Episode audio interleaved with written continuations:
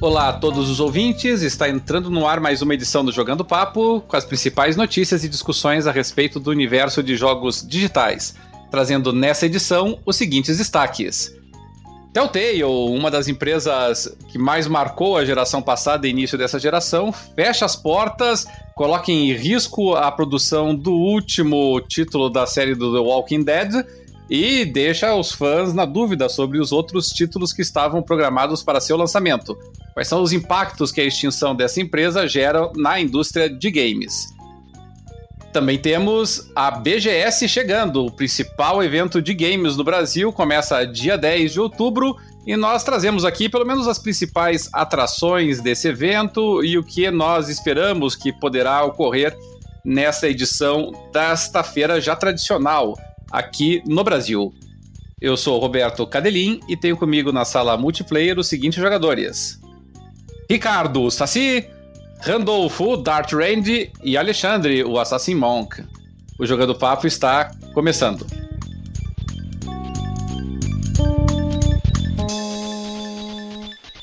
Muito bem, gente, estamos começando mais uma edição do Jogando Papo, podcast onde não basta jogar, é preciso debater. E nós começamos o primeiro round do nosso programa com a nossa tradicional abertura, fazendo uma rodada com os nossos participantes, o que, que o pessoal andou jogando, o que, que o pessoal andou curtindo. Semanas com vários lançamentos, não é? Tivemos aí é, pessoal jogando ainda o lançamento do Spider-Man, tivemos lançamento de Forza Horizon 4, teve bastante novidade. Senhor Dart Range, o que, que andou aprontando desde a nossa última gravação? Eu andei jogando bastante, até porque eu tive de férias agora essa última semana. E daí eu joguei bastante, até bem mais do que nas últimas últimos meses. Eu terminei o Spider-Man. Quanto tempo deu de jogo? Até... Olha, eu não cheguei a olhar ali, mas, uh, mas ele é longo. Ele é um jogo que eu fiz bastante coisa das secundárias, mas não fiz tudo, faltou bastante coisa também. Uhum. E, e as principais, eu acredito que tenha dado umas 20 horas que eu fiz. Muito bom. Um pouco mais. E o jogo tá excelente, então vale muito a pena mesmo. Uh, eu joguei também o primeiro episódio do Life is Strange 2. Também gostei muito. Uh, a, a Dontnod conseguiu. O, o, o início dele é bem, é bem mais forte, bem mais pesado assim que o início do, do Life Strange 1. Que o Life Strange 1, tá certo, começa já meio impactante e tal, mas uh, logo depois do comecinho ele, ele, tem um negócio assim de um draminha adolescente, uma coisa assim. E esse não, esse é, é, temas bem mais pesados, assim, é bem mais adulto. Apesar de tu controlar um adolescente de 16 anos, o irmão dele, e junto com o irmão dele, que tem 9 anos, uh, é, ele tem temas bem mais adultos que o, que o is Strange. O pessoal, eu vi algumas críticas da arte que disseram que o. Que pelo menos no meio da história ela perdia um pouco de ritmo, assim, ela ficava um pouquinho mais lenta nesse primeiro episódio. Eu não sei se, se você teve essa mesma avaliação. É, fica um pouquinho mais lento, sim, mas uh, o começo é, é muito bom e, e o, e, e, o terço final do, do episódio também é... é. É, porque às vezes você começa num ritmo muito frenético, né? É. E aí dá aquela sensação de queda, assim, né? É, é. Mas, mas é normal. Isso. Claro. Qualquer jogo desse tipo é nada que atrapalhe. Assim. E eu, eu tenho jogado também, uh, que eu tenho uns amigos que são fanáticos pelo Black Desert Online, faz horas que falam pra eu jogar junto e tal, daí resolvi uh, instalar e tô jogando mas assim, não é o tipo de jogo que me seduz tanto. Assim. É um jogo que exige muita dedicação, é um MMO. Uhum. Uh, e... Mas eu tô jogando, tô, tô fazendo as missõezinhas lá. Uh, esses dias um amigo meu uh, me ajudou a upar o personagem pro nível e depois eu posso jogar com eles os bosses lá, que tem boss não sei das quantas e tal. E eu e daí, enquanto isso, para me equipar, eu tô fazendo as, as missões da história, né, as principais. Uh, é interessante assim, mas o, em si o jogo eu achei bem um RPGzão bem genérico, assim, não tem nada de especial nele. Não que seja ruim, e, e é extremamente complexo, assim, a, a parte do equipar e tal. Como, como todo MMO é, né? Ah, isso é, todos, né? De gerenciar. É, mas uh, que eu acho um pouquinho chatinho essa parte assim, de gerenciar inventário, de ver uh, formar, uh, juntar pó não sei do que para formar pedra não sei do que para botar não sei onde, uhum. essas coisas. Eu não, eu não tenho muita paciência para isso, mas mas uh, pelo por jogar com o pessoal e tal, tô, tô gostando. Uh, e eu acho que foram esses os principais que eu joguei. Joguei um pouquinho também de outras coisas. Não, mas tá excelente já, né? Um pouquinho de, um pouquinho de Forza Horizon 3 também. Do, do Forza Horizon 3? É o 3 ainda, né? Que eu não. O 4 eu vou jogar quando liberar no Game Pass, né? Que é no dia do lançamento. Entendi. Uh, para todo mundo. Né? Ah, muito bem, então. Peguei a demo do Forza Horizon 4, né? Legal. E senhor Ricardo Saci não, não esteve conosco no último programa, né? O que, que andou aprontando nesses últimos tempos aí nos games, senhor Saci? Saudações aos amigos do nosso podcast. É, fiquei um tempo afastado aí, agora consegui um tempinho na minha agenda tribuladíssima particular uhum. Para poder gravar de novo, graças a Deus. É, nesse período eu consegui jogar de novo, fazer a minha segunda playthrough do Blue Dragon, o RPG da Mistwalker. Minha nossa senhora! É, dez anos depois. é o que eu ia dizer. E eu, inter... eu não lembrava de quase nada da história. Eu tinha vários lembranças vagas disso passadas, mas foi muito parecido com como se eu estivesse jogando pela primeira vez. Só que diferente da primeira vez, e até porque hoje é mais fácil isso, eu, eu dei uma lidinha em algumas coisas, peguei algumas dicas, coisa que eu não costumo fazer muito. Uhum. E, e, melhorou muito a minha experiência de jogo. Porque eu lembro. Uma coisa que eu lembro da primeira vez, 10 anos atrás, é que eu, eu fiz as minhas builds dos personagens de uma forma equivocada. Então, isso me fez passar mais trabalho do que eu devia com alguns chefes, digamos assim. Né? Uhum. E agora, pegando umas dicas, eu consegui me estruturar melhor, né? Aquela coisa do cara dizer, olha, continue evoluindo essa classe aqui até tal nível que lá vai ter uma magia que vai duplicar duas vezes a, a, a, a, a ação do personagem, não sei o que, vai facilitar um monte. Ai, não deu. Uhum. Né, para mim, hoje que tenho menos tempo para jogar, foi essencial e minha experiência. E meu inglês também, nesses 10 anos, melhorou bastante, então isso já torna mais leve também, né? Um, Óbvio. O RPG que é todo em inglês. E então foi bem legal. Eu consegui terminar ele de novo. Até o meu filho não estava jogando, mas estava me acompanhando, porque ele tem uma temática assim mais, mais infantil, assim, né? No uhum. conteúdo. Então eu podia jogar na frente dele. Uh, diferente do outro uh, retrocompatível que entrou recentemente, para minha alegria, mas esse eu, eu, tenho evitado jogar na frente do meu filho, que é o Brutal Legend da Double Fine. Uhum. Um, jogo, um jogo ele é especial para quem gosta de heavy metal, digamos assim, conhece as bandas e vê os personagens. Você, se você uh, o Ozzy Osbourne aparece na tela e você não sabe que é o Ozzy Osbourne, não tem a mesma graça, né?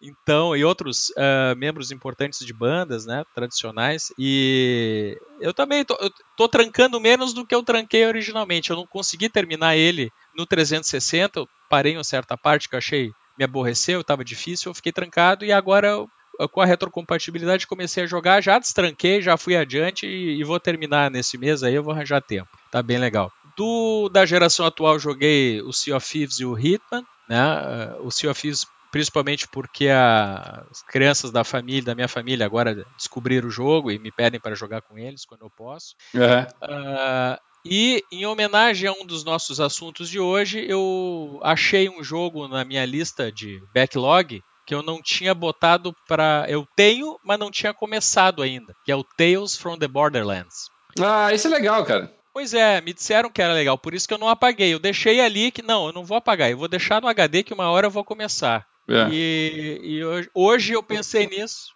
Ah, eu esse eu nem. Cara, eu, é, é, é, esse é Gold, não sei. É, ele foi, foi exatamente pela Gold, porque eu, eu, eu peguei ele na. na acho que foi num, num dos da Gold aí que ele teve. E, e é engraçado realmente, porque eu, eu, não sou muito fã do Borderlands, sabe? É, não é. Eu não sou muito fã desses jogos de, de, de tiro que. É, que tem uma. Não se interessou, né? Mas ele é, surpre ele é surpreendente, sabe? É. Eu, eu achei pessoalmente, tá? Para mim, depois do, do, dos primeiros Walking Dead. Hum. E, e aí, por questões pessoais, o The Wolf Among Us, porque é, um, é uma, a, a, a série Fables de quadrinhos é uma série que eu gosto bastante, então eu, eu curti vê-la na, também pela Telltale, mas para mim, depois desses dois, o melhor da Telltale é precisamente o Tales from the Borderlands. Ele, ele é muito engraçado, ele é muito divertido, sabe? É, é um, É, eu gostei muito do. É, o, o Game of Thrones eu não joguei. mas o. Mas o, realmente esse da, do Tales from the Borderlands eu achei muito legal porque ele é o mais divertido de todos, sabe? Ele é, ele é, realmente ele é engraçado, ele tem sacadas boas. É, é, é difícil um, um, jogo conseguir me fazer rir. E o Tales from the Borderlands me fazia rir, sabe? É, eu achei muito legal isso. É até um humor ácido, né? Aham. Uhum. Eu joguei uns 45 minutos hoje e, e, já vi que vou querer ver até o final. Muito bom. Algo mais além desses, não? Não, era por aí, tá bom. Legal. E diretamente de Portugal, na madrugada portuguesa, meu querido Assassin Monk, Alexandre. Você gravou conosco recentemente nosso programa anterior, né, Alexandre? Desde então jogou alguma novidade é ou não? Verdade. Olá pessoal, abraço da terrinha. Uh, então, o que é que eu andei a jogar? Demos foi o FIFA 19 e o Forza Horizon 4. Joguei também, na verdade, não joguei, mas tive uh, como fiel assistente da minha namorada enquanto ela jogava Prison Architect, que por sinal é bastante engraçado. Bastante. Então, tive, tive a assistir enquanto ela jogava. Ela também ouve este podcast, o que eu acho uma loucura, né? porque está, deveria, deveria estar farta de me ouvir.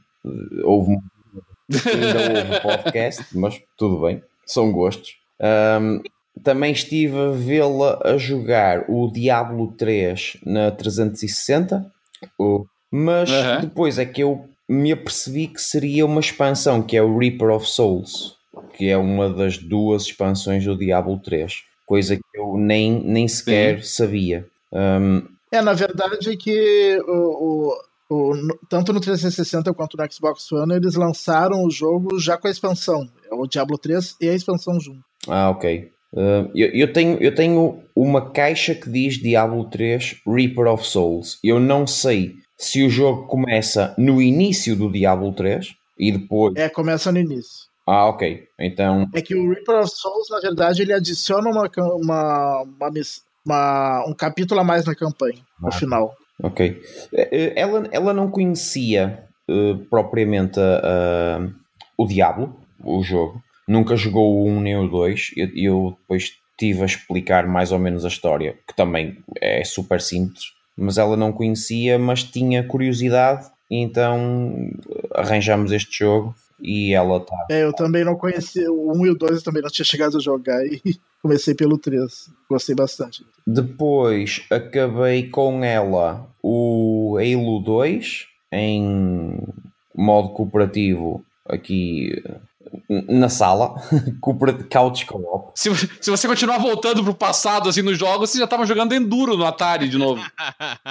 Não, olha, eu, eu vou-vos dizer, eu tenho um backlog e, e pegando nas palavras do, do, do Saci, eu tenho um backlog enorme, tenho muitos jogos para jogar e mas o Halo 2 deve ter sido do Master Chief Collection, né? Que está remasterizado. E, e, o pro... e as CGs estão muito bonitas. Não, o problema é que os gráficos estão bonitos e, e eu estou a, finalmente a começar a gostar de Halo e tenho os jogos do backlog para jogar e não consigo. O meu backlog ele só aumenta, ele não diminui, ele só aumenta.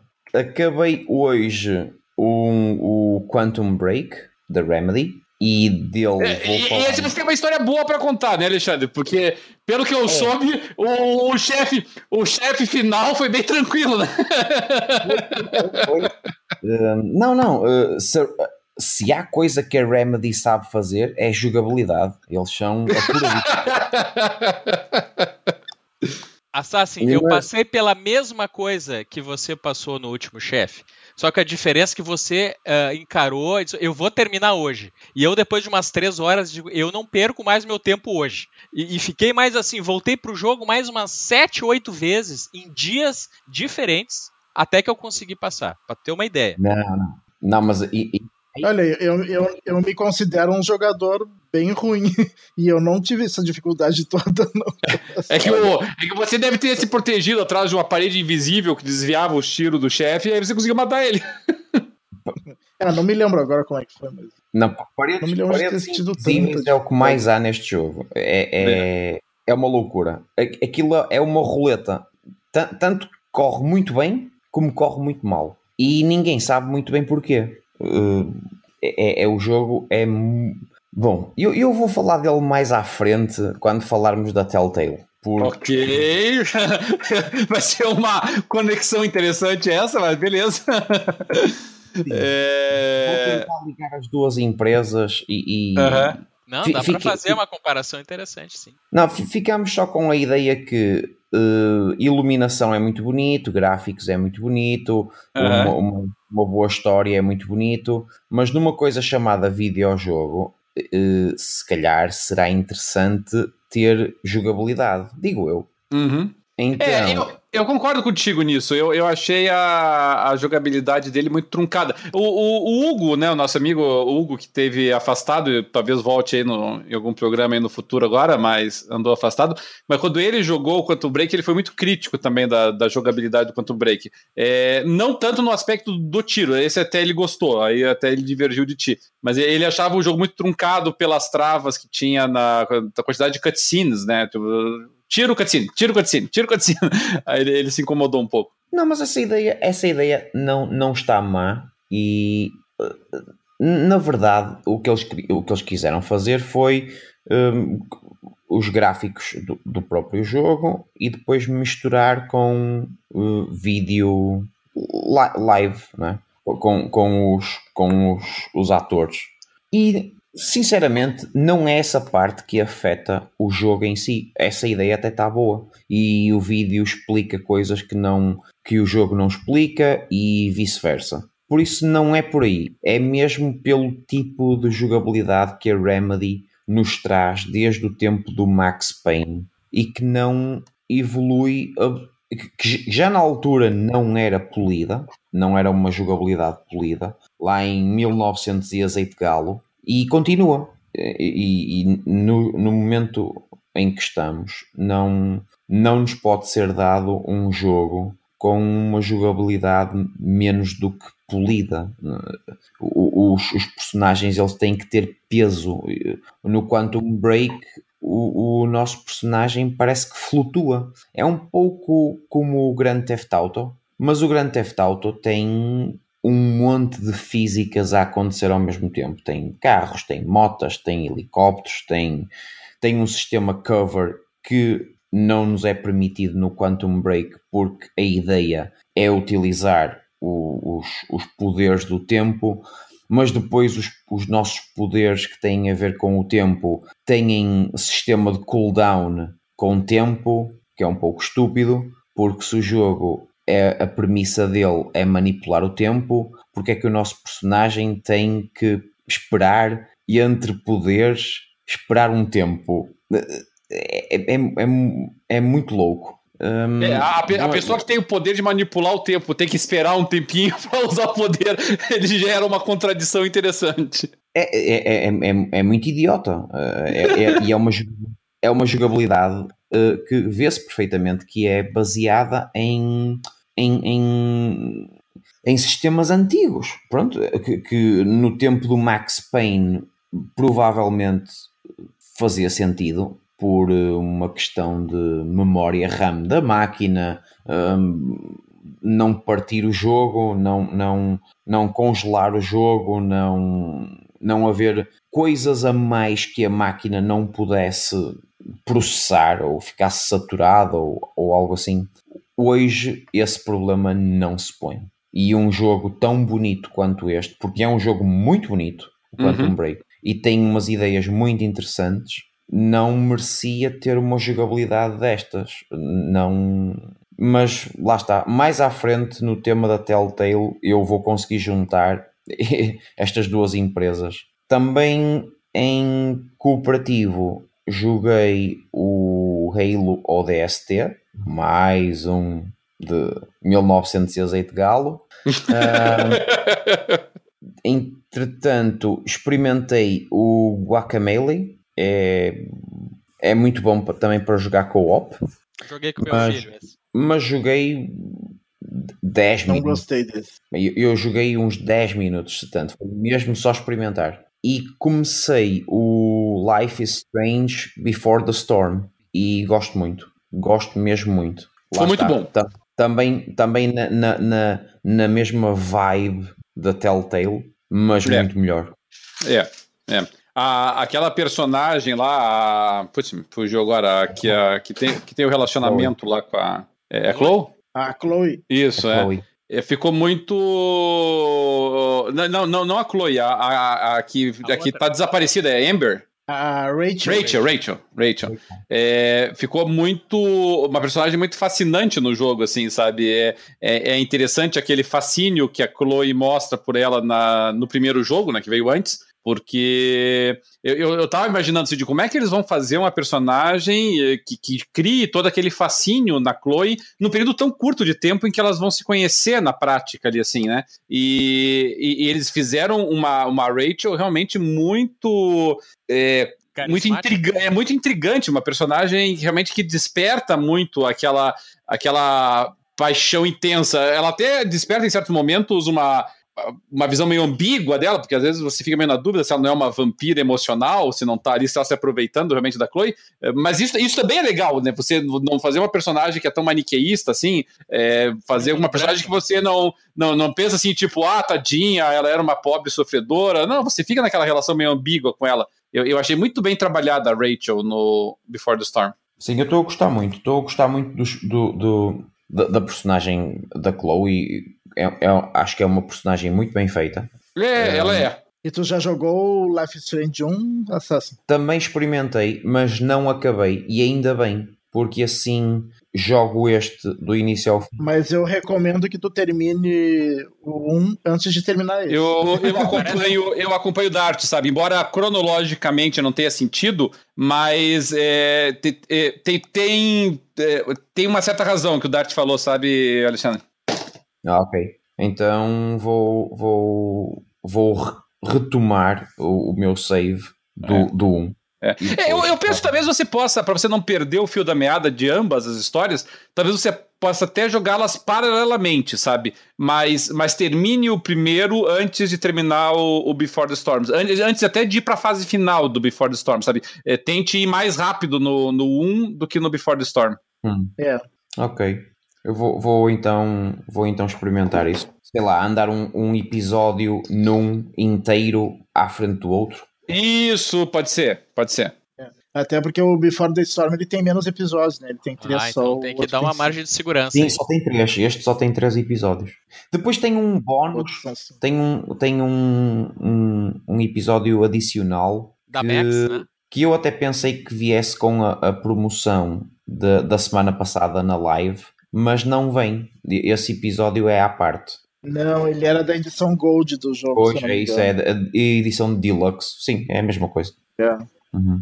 Muito bem. Mais algum outro jogo, senhor Alexandre? Mais nada. Não? Beleza, então. É, bom, da minha parte, eu acabei mexendo bastante no, no PC nesses tempos aí. Eu acabei mexendo um pouquinho no PS3 também, sabe? Eu, eu deixo o PS3 no meu quarto e acabei fazendo uma revisita algumas noites aí assim. Fui deitar um pouquinho mais cedo, fiquei futricando um pouquinho no, no videogame ali na cama e, e jogando bastante o Gran Turismo 6. É uma pena que o, que o, o, Porto não esteja aqui hoje, que a gente podia trocar umas figurinhas aí, porque eu realmente eu, eu retomei o, o, Gran Turismo 6 para brincar um pouquinho ali, até na espera do Forza Horizon 4, é, mas o Forza Horizon 4, que até nós pretendíamos abordar nesse programa, nós vamos ter que deixar para o próximo, porque tratar de jogo de corrida sem o nosso é, membro é, nosso especialista, nosso membro residente aí de, de simulação de corrida ficaria meio chato, né?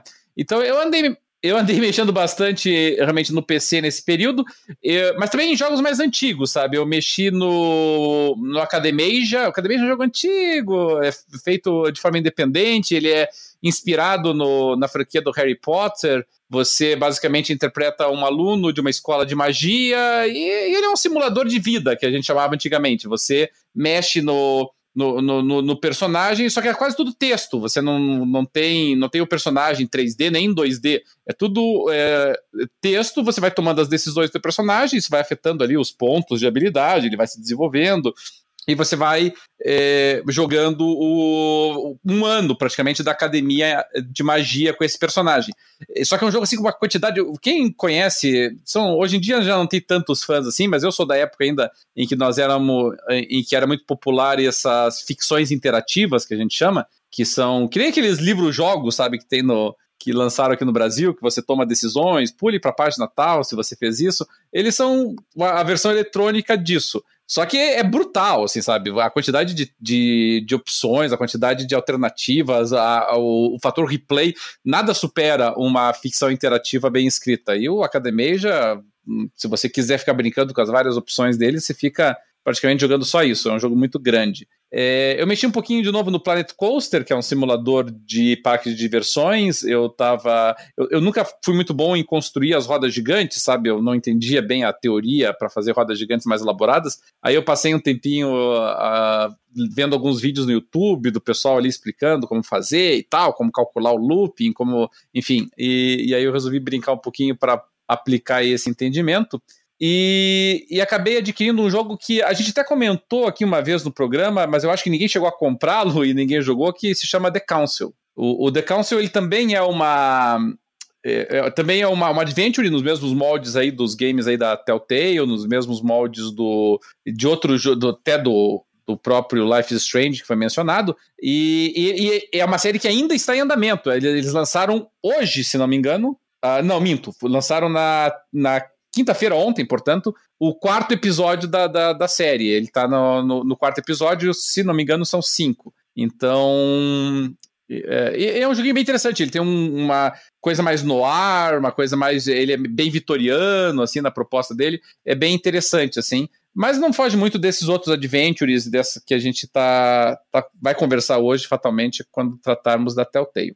É, e esses foram os principais. Joguei mais um pouquinho ali de, de Injustice 2 que eu tava jogando. Joguei um pouquinho também do, do Mario Odyssey, que é um jogo também extraordinário. Assim, a quantidade de coisas que dá para fazer, a quantidade de, de, de modos de jogo diferentes que você pode curtir no Mario Odyssey é, é extraordinária, realmente. Tem sido basicamente isso nos últimos dias.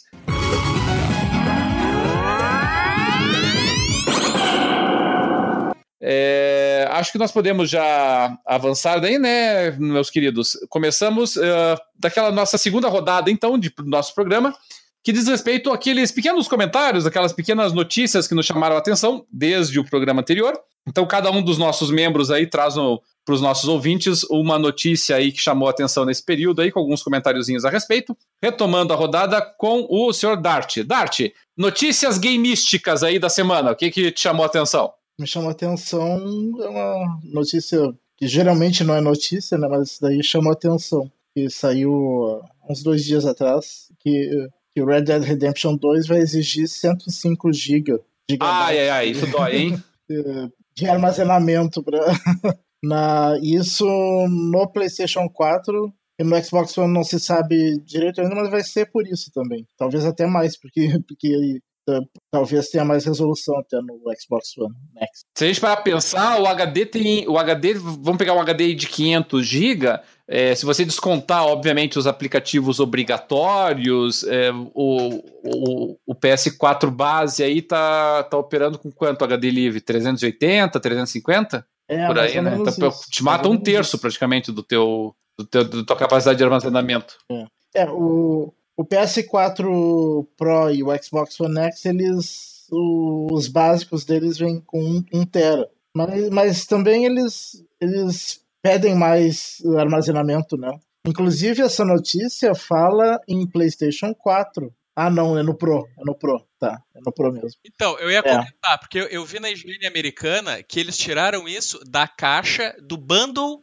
do PS4 Pro com o Red Dead Redemption. Então, como é, o, é nesse bundle, eu suponho que esse seja o tamanho máximo no PlayStation. É, deve ser. É, é bem, é bem provável que no, Play, que no Xbox One X seja ainda seja maior, maior, porque, porque é. a maioria dos jogos tem resolução maior no Xbox One X. Né? É, se eles tiverem, se, se eles tiverem jogado lá umas texturas em 4K ali, por exemplo, não sei se foi o caso, mas se fizerem isso, pode botar um 140, 150, fácil. A não ser que eles. Eu não sei como é que vai se dar a diferença né, nessa engine agora do, do Red Dead, mas, por exemplo, se eles fizerem aquela resolução dinâmica, né, em que ah, quando alivia ele chega mais perto do 4K ou não, uh, se tiver momentos em que o, Pro consegue um 4K, vamos dizer assim, em algumas cenas, alguns locais, você precisa ter o, a, a textura 4K instalada para poder chegar nela, entendeu? Sim, sim.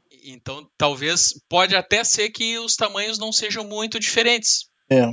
Daqui a pouco, só ser. que um, um vai conseguir mostrar as texturas mais próximo do, do valor ideal, né? Pode ser, mas eu acho que pelos outros jogos que tem aí de mundo aberto, tem saído multiplataforma, a maioria deles uh, o Xbox One X consegue em resolução dinâmica chegar em 4K em alguns momentos, mas o PlayStation 4 Pro geralmente chega no máximo 1600. Tudo bem. Eu gostava de ver esse jogo em disquetes.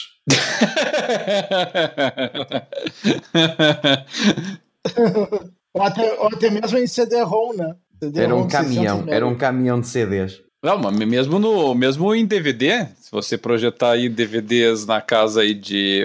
o- Aqueles HDVDs chegava o quê? 50 GB? Nem isso, né? Era 20.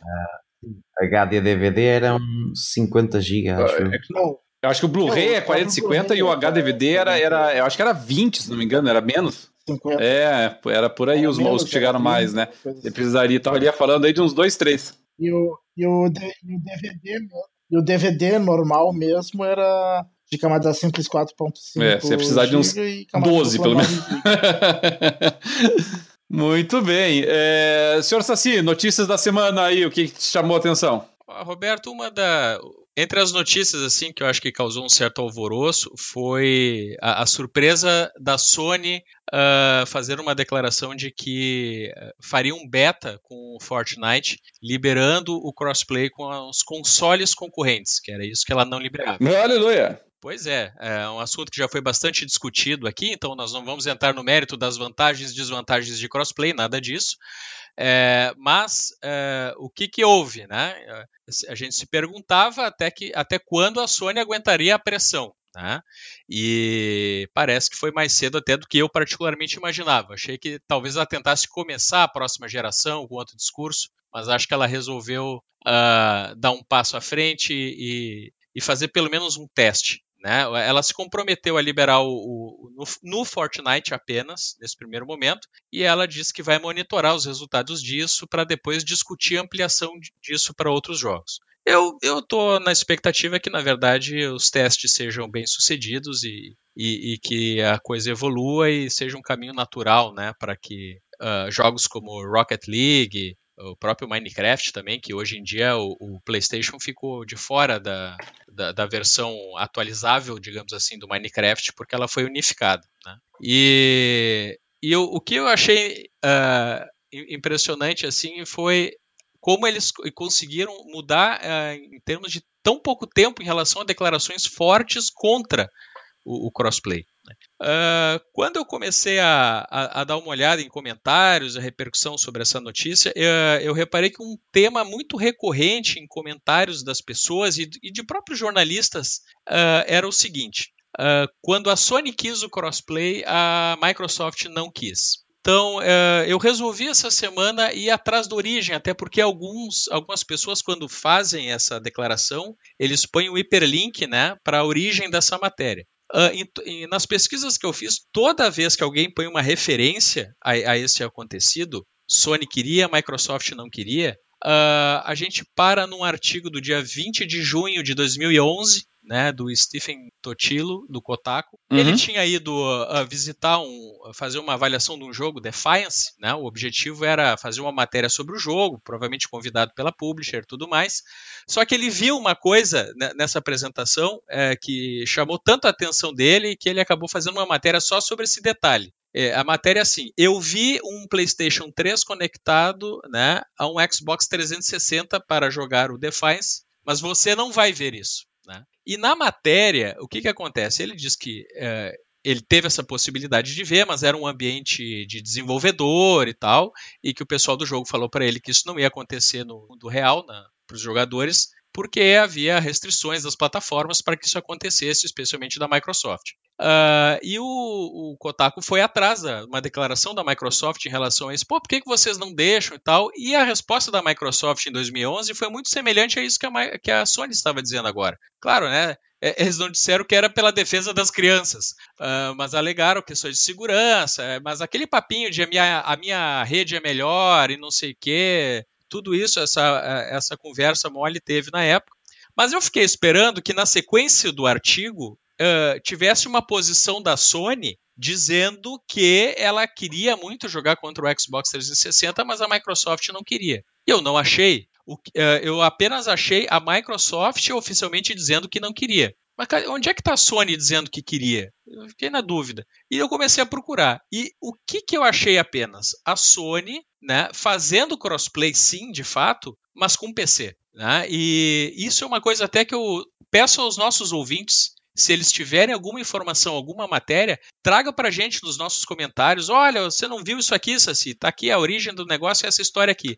Porque eu não consegui achar. E perguntando aos amigos também não acharam. É, me parece que houve uma percepção de que a Sony toparia esse crossplay, porque ela fazia, por exemplo, crossplay com Steam, coisa que a Microsoft não fazia. Então ela tinha essa aparência uh, ao público de que ela era uma empresa pró-crossplay. Só que quando a Microsoft entrou agora mais recentemente nessa questão do crossplay, e que a Nintendo entrou também, a Sony, uh, na verdade, ela disse: não, eu gosto muito do crossplay, mas não com os meus concorrentes. Eu considero o Nintendo e o Xbox meus concorrentes. Esse, com esses eu não quero conexão. E daí gerou toda a confusão. Uh, e as pessoas entenderam que na verdade era uma mudança de atitude da Sony, mas pelo que eu estou levantando aqui, na verdade não é. A verdade, aparentemente, até pela própria declaração que a Sony fez agora, ela nunca teve esse interesse de fazer o crossplay com o Xbox ou com um videogame da Nintendo. E agora está cedendo e, se Deus quiser, nós vamos ver esse movimento se expandindo. Era isso do meu destaque. É, o, a única observação que eu ia fazer aqui para ti, Ricardo, é assim, é, não há dúvida de que a, na geração passada a Microsoft saiu como vilã nessa história, assim, e não tanto a, a Sony, mas isso se deve também ao fato de que, por ocasião é, até desse artigo em particular que você mencionou, ali em 2011, já era um período que, o, que o PlayStation 3 estava mostrando sinais de recuperação, mas a gente não pode negar o fato de que, independentemente de como ficou o volume final de vendas, a Microsoft foi a vencedora em termos de, de vendas nessa disputa com a Sony, né? Obviamente, o, o, o Wii vendeu muito mais. Mas na disputa com a Sony, a Microsoft, eh, pelo mercado hardcore, a Microsoft ficou na frente. E a Wii, o Wii nem sabia o que era internet, né? Então não adiantava, não adiantava falar sobre crossplay com o Wii. Então eles.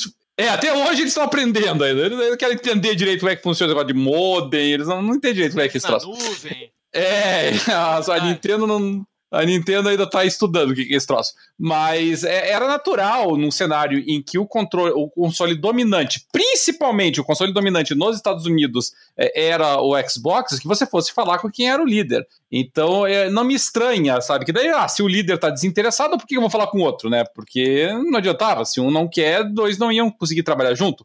E não dava para conversar com a Nintendo, porque a Nintendo nem tinha é, essa interatividade online.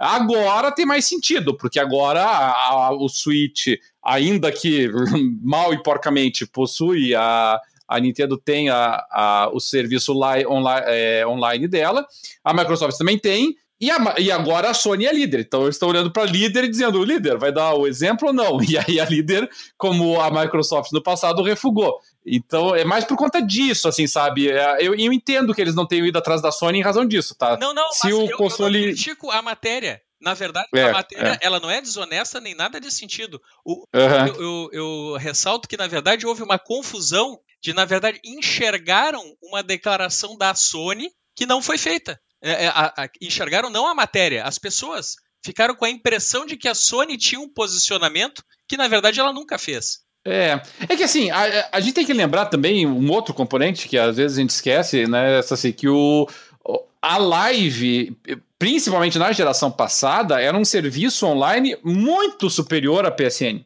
É, é, ela ainda é, arrisco dizer, superior, ainda que a diferença agora esteja muito bem mais próxima, assim, já não é tão flagrante, mas na geração passada era. Né, a PSN estava sempre atrás da, da live, sabe? E em termos de funcionalidade, muito atrás, sabe? E, então, é, também tem esse, esse fator, assim, sabe? A, a, a Sony ia adorar que o serviço online se abrisse para ela, porque ela estava desesperadamente precisando aprender como é que se fazia o negócio. Mas, mas entendi o que você quis dizer. Não, não houve, também não achei que houve desonestidade da matéria, só estava contextualizando, porque alguns dos nossos ouvintes ah, ainda eram crianças na geração passada, né? Nós é que somos velhos. Tem gente lá que tá em 2011 tinha gente que tava com 8 anos de idade, né? Agora tá com 15, 16.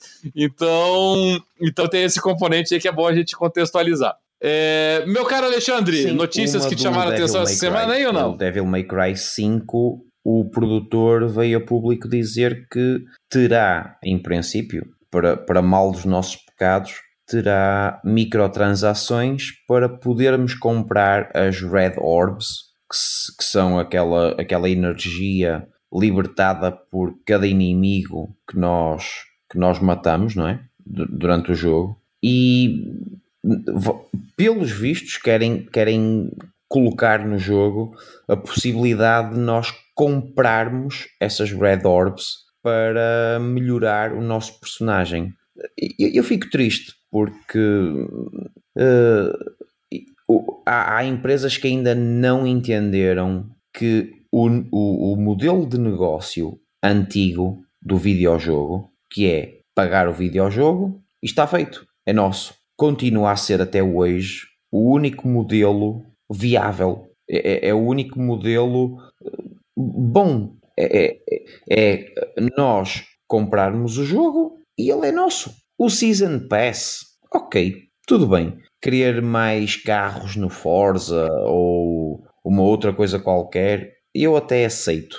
Agora, estas porcarias destes loot box e cartinhas e microtransações, voltamos outra vez ao mesmo. E, e, muito sinceramente, esta brincadeira de comprar Red Orbs é a mesma coisa que nos darem o, o Crackdown e nós, em vez de andarmos a pular os prédios para tentar uh, descobrir forma de, de, arranjar aquelas, aquelas orbs, também, também são orbs, uh, não uh, deixarmos de fazer esse, essa quase side quest engraçadíssima do Crackdown e podermos comprar as orbs e, e evoluir o personagem. Quer dizer, é, é, é, no fundo é estragar o jogo. É, é, é, é mau, é feio, é, é desonesto, ao contrário da matéria da Kotaku, uh, ainda agora mencionada. Isto sim é desonesto e, e vence o propósito de nós estarmos a divertir uh, e, e, e, colecionar esse, essa energia, não é? Para evoluir o nosso personagem. Vence o propósito do próprio jogo. É, é quase é quase contra a natura. Não, não, não entendo o que é que vai na cabeça desta gente. Acho que está toda a gente com muito medo de perder o dinheiro ou, ou de ter pouco lucro ou, ou, ou, ou então os acionistas ficarem chateados com, com as mentes criativas. Acho que há aqui uma, uma desconexão muito grande com o, com o consumidor final. E o consumidor final é o que importa. Eh, porque se nós não comprarmos, eles de certeza que não vão fazer o número 2 ou o número 5 ou o número 20, seja do que for. o número 2 parece que eles já fizeram agora, né? Sim.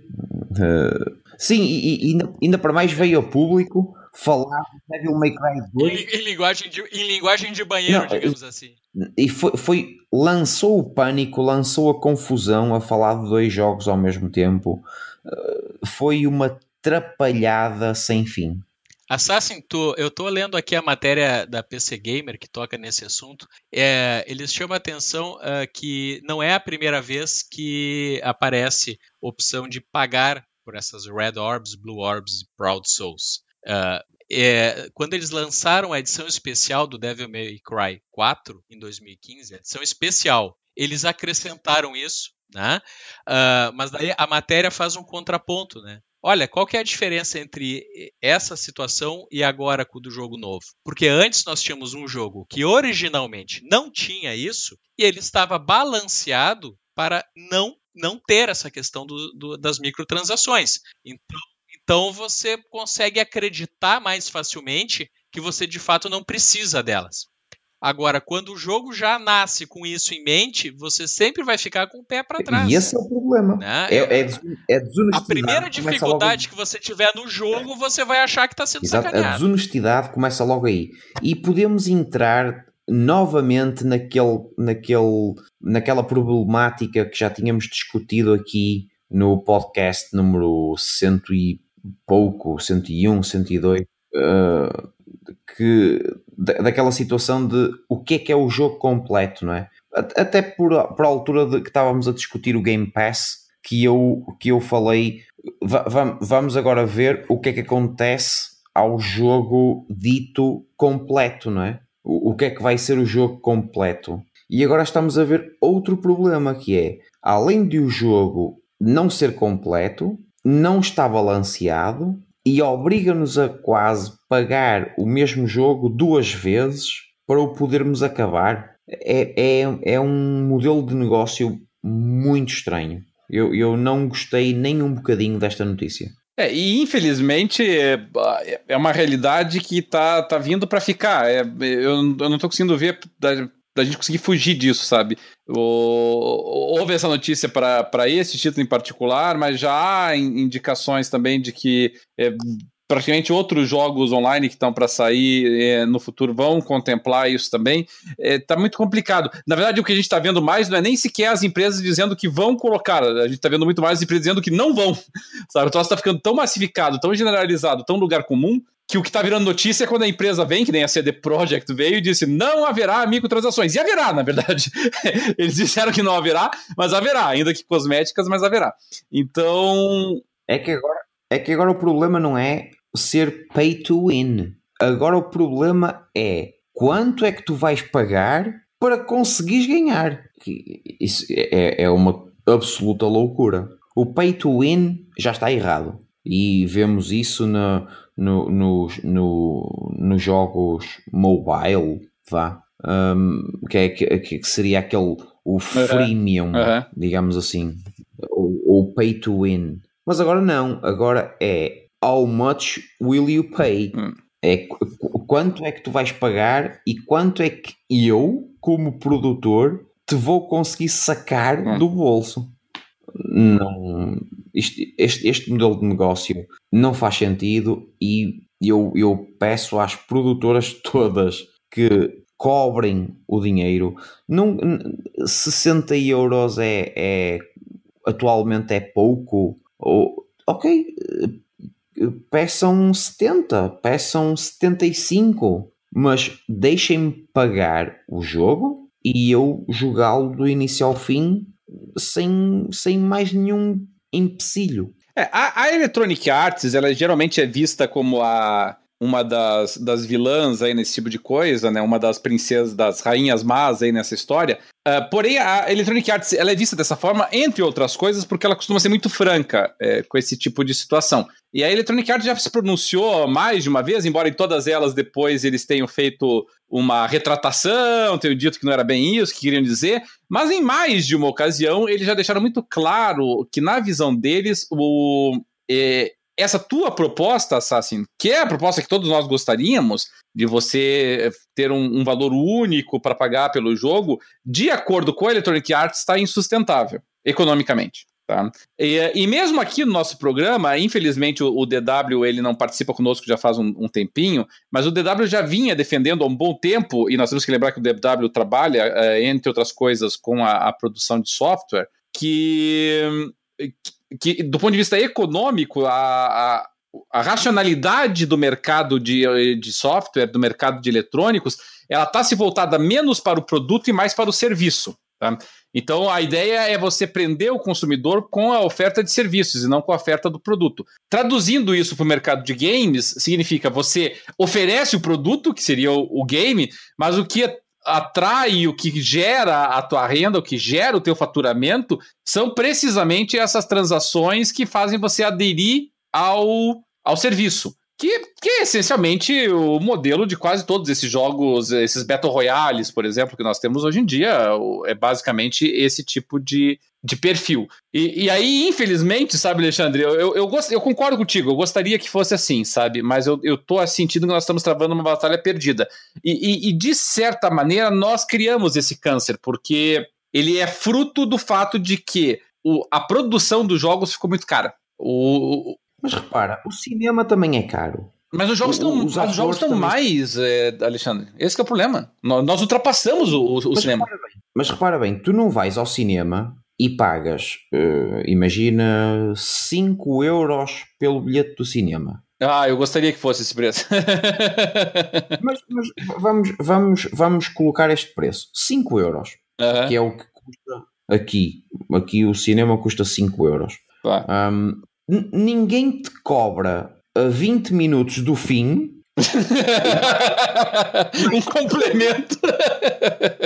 Agora, não, agora, agora, agora tu estás aqui sentado, deixa-te estar, quietinho, estás aqui confortável, estica as perninhas e paga mais 5 euros para veres o fim do filme. Nunca ninguém me fez isso. Não, tudo bem. E o cinema continua caro. E, e, a produção do cinema continua cara e, e, e, os atores continuam a ser bem pagos e a indústria continua. É que, é que o cinema ele, ele tem outras formas de, de ganhar dinheiro que não seja só com a bilheteria. Só com o cinema, né? É, só com a bilheteria do cinema. Tem milhares de outras formas que, que os estúdios conseguem capitalizar, né? Por isso que acaba diluindo mais. Uh, mas os jogos não têm muita saída, né? Eles não têm muita renda alternativa. Mas eu acho que essa discussão da, da viabilidade dos estúdios é interessante a gente segurar pro sim, tema sim, sim, sim, principal, né? Tudo bem, então. É, bom, da minha parte, o... ela, ela, parece ser uma, uma piada, mas ela tem uma. Ela tem um fundo importante no, no final das contas, que é o fato da Epic ter pedido desculpas recentemente pelo fato de haver uma física de seios vergonhosa no Fortnite. É, aparecia em pelo menos algumas animações ali, seios, eh, digamos assim, fisicamente. É, é, é, eles tinham física. A pessoa pulava, a pessoa pulava Isso. e eles se mexiam, mais ou menos como faria é, é, na verdade, assim, pegando pra quem pôde ver né, essa animação, não é exatamente um ser humano normal, mas, mas mexia, tá? Essa é a verdade.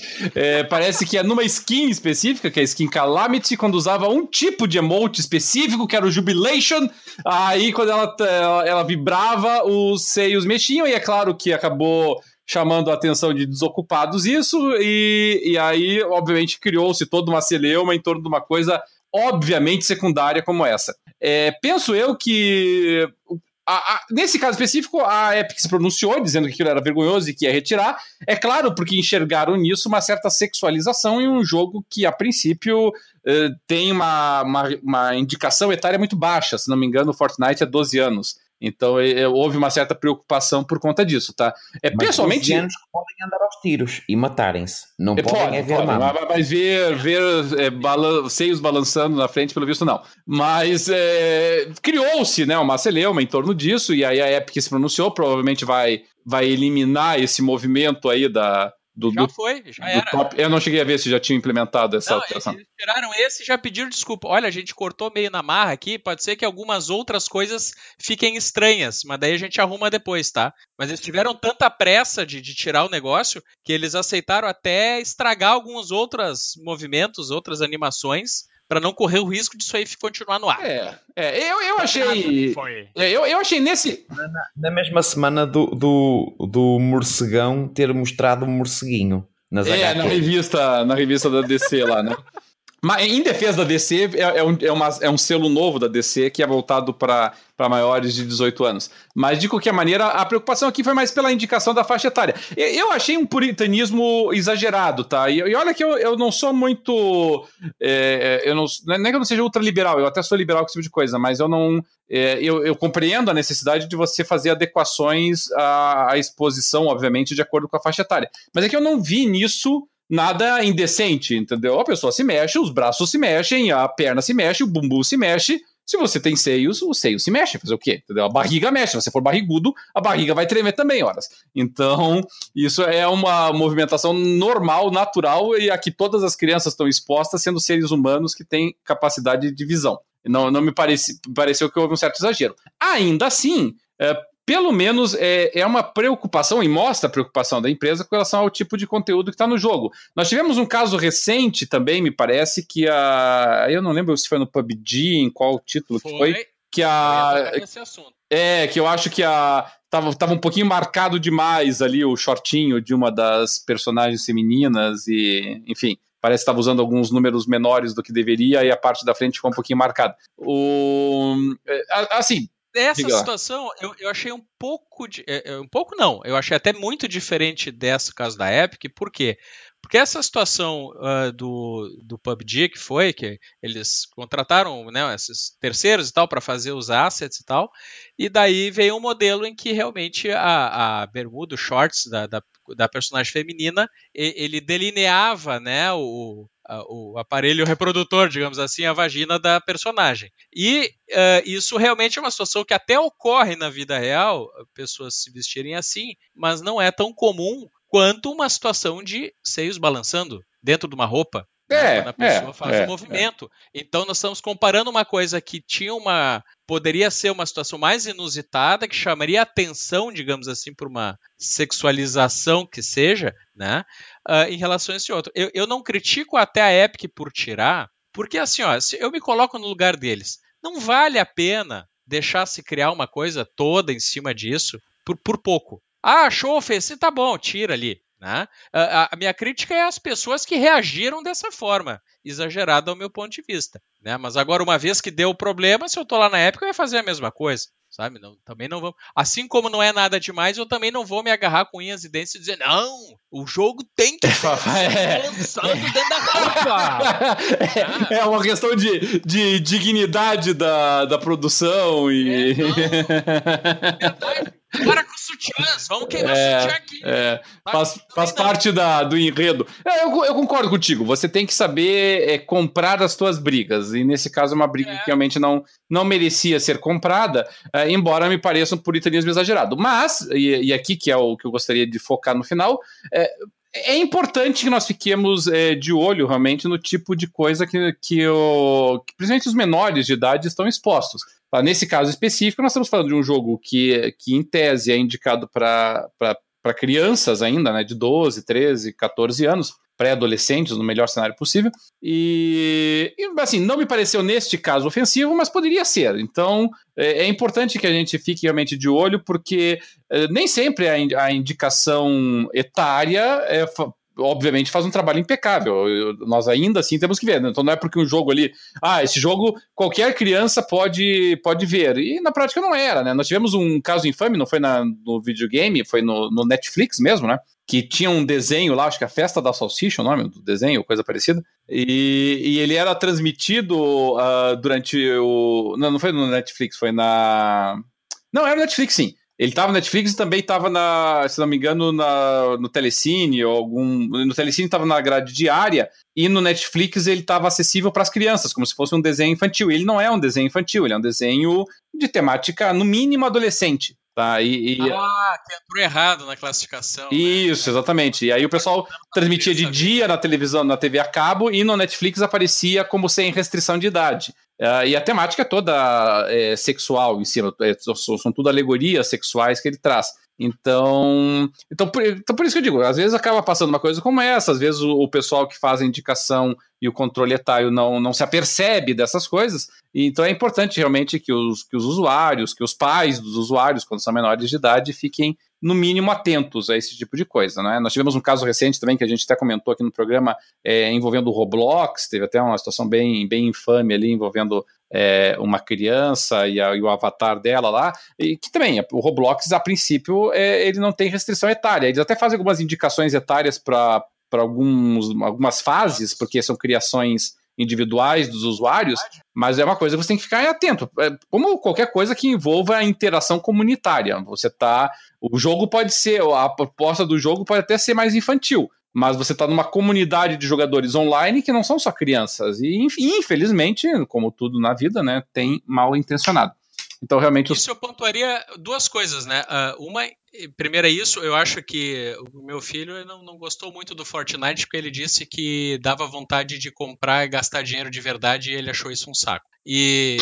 Vamos reforçar essa ideia, né? É. E, ah, mas assim, ah, realmente, eu acho muito mais fácil ele ser, sofrer algum dano uh, pela exposição a, a, determinados diálogos que os outros jogadores vão fazer na claro, dele claro. do que é seios balançando dentro da roupa. É. Né? Uh, mas outra isso que você está falando, da gente ficar atento, Roberto, é, a gente tem que ficar atento também por outro motivo, que é os jogos eles são atualizados com conteúdos progressivamente.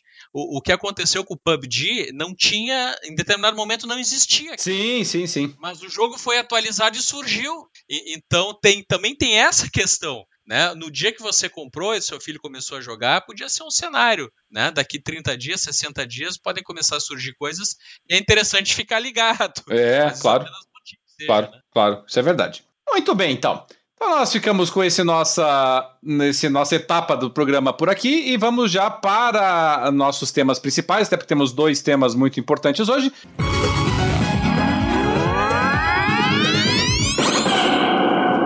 O primeiro deles, para quem está nos acompanhando, de vez em quando entra o pessoal aí, depois de vez em quando sai, mas para quem está nos acompanhando pelo Facebook, nós já pode perceber aí que enquanto nós estamos transmitindo o nosso programa ao vivo, a nossa gravação aqui está sendo transmitida ao vivo para o Facebook, nós deixamos aí em homenagem até o Telltale todo o The Walking Dead uh, Season 1, né, a primeira temporada. Eu não quis colocar as mais recentes para não ter spoiler, mas a temporada 1 já faz tempo, acho que dá para colocar ela inteira. Então, como diria o pessoal, quem quiser vencer o jogo pelo YouTube, pode acompanhar a nossa gravação que está passando o primeiro episódio inteiro aí do The Walking Dead no Season 1. Tá passando só as cutscenes, não tá passando ali a movimentação do personagem, mas o que importa mesmo nos jogos da Telltale é, são as cutscenes. E foi exatamente por isso que a gente colocou esse, esse jogo lá, é a nossa homenagem a Telltale, que fechou as portas. A Telltale foi uma empresa, foi uma empresa duradoura. A maior parte do, do, dos jogadores eh, acabou conhecendo a Telltale é, em razão principalmente da versão que eles fizeram pro, pro Walking Dead, mas a Telltale existe desde 2004. É uma empresa ainda do início lá da geração passada, ainda, né? Final da geração do, do PlayStation 2, início da, da geração do, do Xbox 360 e do PlayStation 3. Mas ela explodiu realmente quando o pessoal viu a adaptação dela do Walking Dead dentro da engine de Adventure que ela tinha proposto, que quebrava um pouco o paradigma do que nós conhecíamos com jogos Adventure. É, para nós, o, o, Adventure padrão, pelo menos para nós, que eu digo aqui, os, os, velhinhos entre nós aqui, são aqueles adventures lá da Sierra, uma empresa lá da década de 90, que fazia jogos como. Ou, ou da, da, Sierra e da LucasArts, né? As duas. Então você tinha jogos como uh, Roger Wilco, que fazia jogos como Monkey Island, que fazia jogos um, como. Me ajuda aqui, é aquela. Uh, aquela Mansion não sei o que Mansion lá, me fugiu o nome agora. Maniac Mansion. Maniac Mansion, entendeu? São jogos é, Leisure Suit Larry, né, pra gente, pra pegar aqui jogos mais adultos, né? Fantasmagoria. Fantasmagoria. Então, e, exatamente, eram jogos caracterizados pelo fato de você se deslocar com o teu personagem num, numa, num background estático, então você mexia o personagem ali e interagia de duas formas. Primeiro fazendo aquilo que nós chamávamos de... É, é, que, que, que, era busca de, de pixel, né? Pixel hunting, que a gente dizia, que você ficava passando o mouse, por exemplo, né? Ou, ou o sensor ali pela tela, até encontrar um objeto que você podia interagir. E aí você verificava o que acontecia quando você interagia com esse objeto. E no mais das vezes você tinha que solucionar determinados quebra-cabeças unindo objetos do cenário, né? Então, um objeto interativo aqui, outro ali, você juntava aqueles dois, três objetos, desencadeava uma animaçãozinha e ele solucionava o, o puzzle, o quebra-cabeça, e poderia e o jogo prosseguia. É, e isso foi o padrão dos adventures na década de 90. Quando vem o, o, final da década de 90 início do, na virada do milênio, esse tipo de jogo meio que perde espaço, e a Telltale encontra, acha um espacinho ali para ela nisso, mudando a proposta. Então a interatividade, esse pixel hunting, é, é, praticamente desaparece com a Telltale, você consegue até destacar quais são as partes do cenário que dá para interagir, e são poucas, né? Geralmente é 4, 5 ali, não era aquele mundaréu de coisa que tinha para fazer. Ela praticamente abole os puzzles, abole os quebra-cabeças, você não tem muito quebra-cabeça para resolver nos jogos dela, e substitui eles por ou decisões morais nos diálogos ou por é, é, quick time events para você para colocar um pouquinho de ação, um pouquinho de tensão no jogo. Então ficou uma coisa muito mais cinemática, muito mais linear, até de certa maneira, mas mais. É, mas pode desenvolver melhor o enredo, pode desenvolver melhor os diálogos, talvez mais em consonância com o, com o momento em que a empresa e o mercado de games vivia. E infelizmente ela se foi. Fechou as portas agora, estava na produção, no meio, na verdade, de um dos, dos jogos, né, da, da última temporada do Walking Dead, e ainda estava produzindo pelo menos outros dois jogos. Estava produzindo um Adventure no mesmo padrão do Stranger Things e estava produzindo também a sequência, para meu profundo pesar, do The Wolf Among Us, a parte 2, e ao que tudo indica, pode ser que tenha, que tenha morrido essa empreitada. Começando aí a nossa rodada de feeling sobre isso. Dart Range, você jogou bastante os jogos da, da Telltale, né, Dart? Todos nós jogamos, acho. Pelo menos alguns títulos, todos nós aqui jogamos. É, como é que você recebeu essa notícia? É que eu me lembro de jogar inteiro. Eu joguei o, o The Walking Dead 1 e 2, a Season 1 e a Season 2. Aquele é New Frontier eu não cheguei a jogar. Eu tenho ele, mas ainda não joguei. O da Michonne eu tenho ainda não joguei. Depois eu joguei inteiro o The Wolf Among Us. Uh, joguei inteiro também o próprio o Game of Thrones. E eu acho que foram esses. Não me lembro de ter jogado o outro inteiro deles. Eu, eu joguei o, um, um episódio do, do Guardiões da Galáxia, mas não, não, não terminei ele. Uh, mas realmente a fórmula estava meio que cansando. Eles, eh, eles não conseguiram muito que inovar a fórmula dos jogos deles. Eu, eu, não sei, eu não sei se você sabe, Dart, mas aqui vai um, um comentário nessa questão de inovação. Você sabe quantos títulos a Telltale lançou nessa sistemática de jogo, nessa mesma proposta de jogo? Olha, no mínimo uns 20, eu acho. Foram 30 jogos divididos pelo menos em três episódios cada um.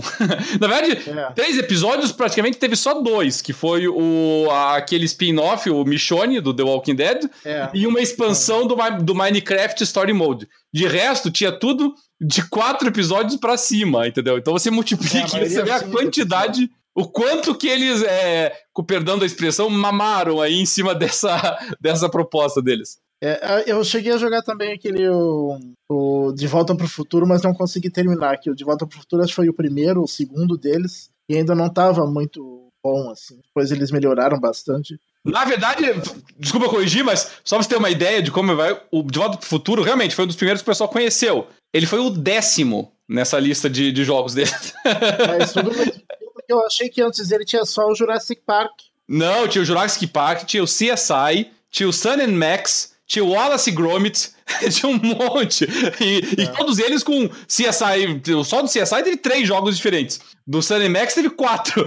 Aí teve mais o Wallace Gromit, teve o Tales of Monkey Island. É que eu acho que o primeiro que, que, que realmente teve uma jogabilidade boa, que o pessoal aceitou bem, que a, a história foi muito boa, foi o The Walking Dead Season 1. Sim, ali, ali explodiu. Ali realmente explodiu. É. E, e, e, todos os que eu joguei depois disso. Uh, se manteve a qualidade na parte da história, da narrativa, mas a jogabilidade era sempre a mesma, não, não mudava. E má. Então, acho que as pessoas foram enjoando, né? Cansando. Eu mesmo, eu, eu gostava. Não era polida. É, eu mesmo eu gostava muito, mas fui enjoando, tanto que eu, eu tenho a New Frontier, mas não tinha animado ainda a começar ele. o Game of Thrones, eu acho que foi o último que eu joguei eu animei a jogar porque eu gosto muito da, da história, né? Da, da série, livros, então eu queria jogar e realmente o Game of Thrones eu gostei por causa da narrativa, mas eu jogava mais por causa da história do que, do que da jogabilidade. De deixa eu pegar um gancho só aqui com essa com a, com a intervenção aí do Alexandre. Alexandre, eu, eu, eu, vi depois que, a, que foi anunciado o fechamento da empresa, eu, eu, vi muita gente comentando exatamente isso que você falou, que os jogos não eram polidos, que, que uh, que era o gráfico era muito ruim. E, e eu não sei, eu, eu, sempre aceitei bem a proposta deles, sabe? Eu, eu sempre aceitei a, até a proposta gráfica deles bem. Você é do time aí que achava eles realmente bem grosseiros, assim, é? Não, em termos gráficos, eu até achava uma, uma certa piada ao jogo. não, a sério, principalmente no, no Wolf Among Us, o, acho que o gráfico até ajudava um, à ambientação. Por isso, não, na, na, parte, na parte gráfica eu não concordo com, com as críticas. Porque o, o tema era exatamente esse, era aquela, aquele aspecto meio cartoon, uh, aquelas cores muito, muito saturadas. Uh, por isso não, não, não, não, vejo, não vejo problema no gráfico. Agora, a jogabilidade, ela e, e, é desconcertante porque nós fazíamos muito pouco naquele, no, nos jogos da Telltale, nós fazemos muito Sim. pouco, não, não, não tem assim grande movimentação, grande escolha de, de, de, de opções de, de, botões, nada disso. E mesmo assim, a jogabilidade era, era, não, era, não era boa. E, e, e nunca. E, e, é verdade, no Back to the Future era ainda pior. No, ela melhorou, a jogabilidade melhorou ainda algum, alguma coisa no, como disse o Darth Randy, melhorou em relação ao do Back to the Future para o Walking Dead. No entanto, nunca foi aprimorada. E, e além disso, a, a além disso, a Telltale ela teve muito más decisões em, ter, em termos de gestão. Um deles foi querer comprar as licenças porque diziam que não queriam eh, todos os meses pagar uma fatia de, de, dos ganhos à empresa que tinha cedido os direitos. Ora, isso, clara, exatamente, isso, isso, é, isso é uma clara burrice, porque eh, se nós comprarmos logo ao início os direitos intelectuais de, de, de, de uma marca, primeiro nós não sabemos quanto é que vamos ganhar? Uh, isso logo é um risco muito grande. Tudo bem, estamos a, estamos a pegar em, em, em, cultura pop uh, como Back to the Future, como Walking Dead, mas por exemplo, quem é que conhece o Tales, de onde foi feito o The Wolf Among Us? Quase, ninguém, quase ninguém conhece. É, eu, eu gostava porque, eu, porque era de nicho, né? Eu, eu, eu tenho a, eu, eu tenho toda. A, a, não tenho toda a série porque eu, eu, terminei no primeiro arco, que a gente chama, que foi o arco do adversário. Mas eu, eu fiz toda a coleção do Fables e, e gostei muito quando ela foi pro, pro jogo. E eu, eu ainda vou mais longe. Eu atrevo-me a dizer que desses 30 títulos da Telltales, provavelmente o do Wolf Among Us até é o melhor deles. Um, eles pegaram, por exemplo, no Batman e conseguiram dar uma, uma história, um, um uma, fazer um, um, um Bruce Wayne muito bom, coisa que os filmes, por exemplo, nunca conseguiram fazer. Fazer o Batman é fácil, é dar porrada e andar, e andar na sombra. Agora, o Bruce Wayne cativante, a Telltale conseguiu fazê-lo. Só que conseguiu fazer à custa de comprar uh, uh, os direitos na totalidade. E isso foi, foi o início do fim. Foi saturarem o mercado sempre com a mesma coisa. Essa coisa não era polida. Depois não sabiam quanto é que iam gerar de, de receita para, para, para de alguma forma terem lucro naquele investimento inicial que era enorme. E depois agora no fim despedem as pessoas sem aviso e depois mandam um, um, uma, um, um comunicado de imprensa para os jogadores não se preocuparem, porque eles estão à procura de parceiros para completar a saga da Clementine no Walking Dead. Isto é de um extremo mau gosto. Os parceiros eles já os tinham. Chama-se Trabalhadores da Telltale. é boa. Ou seja, isto, isto há, há, há, clara má gestão por parte desta empresa que não poliu o, o seu próprio invento, não é?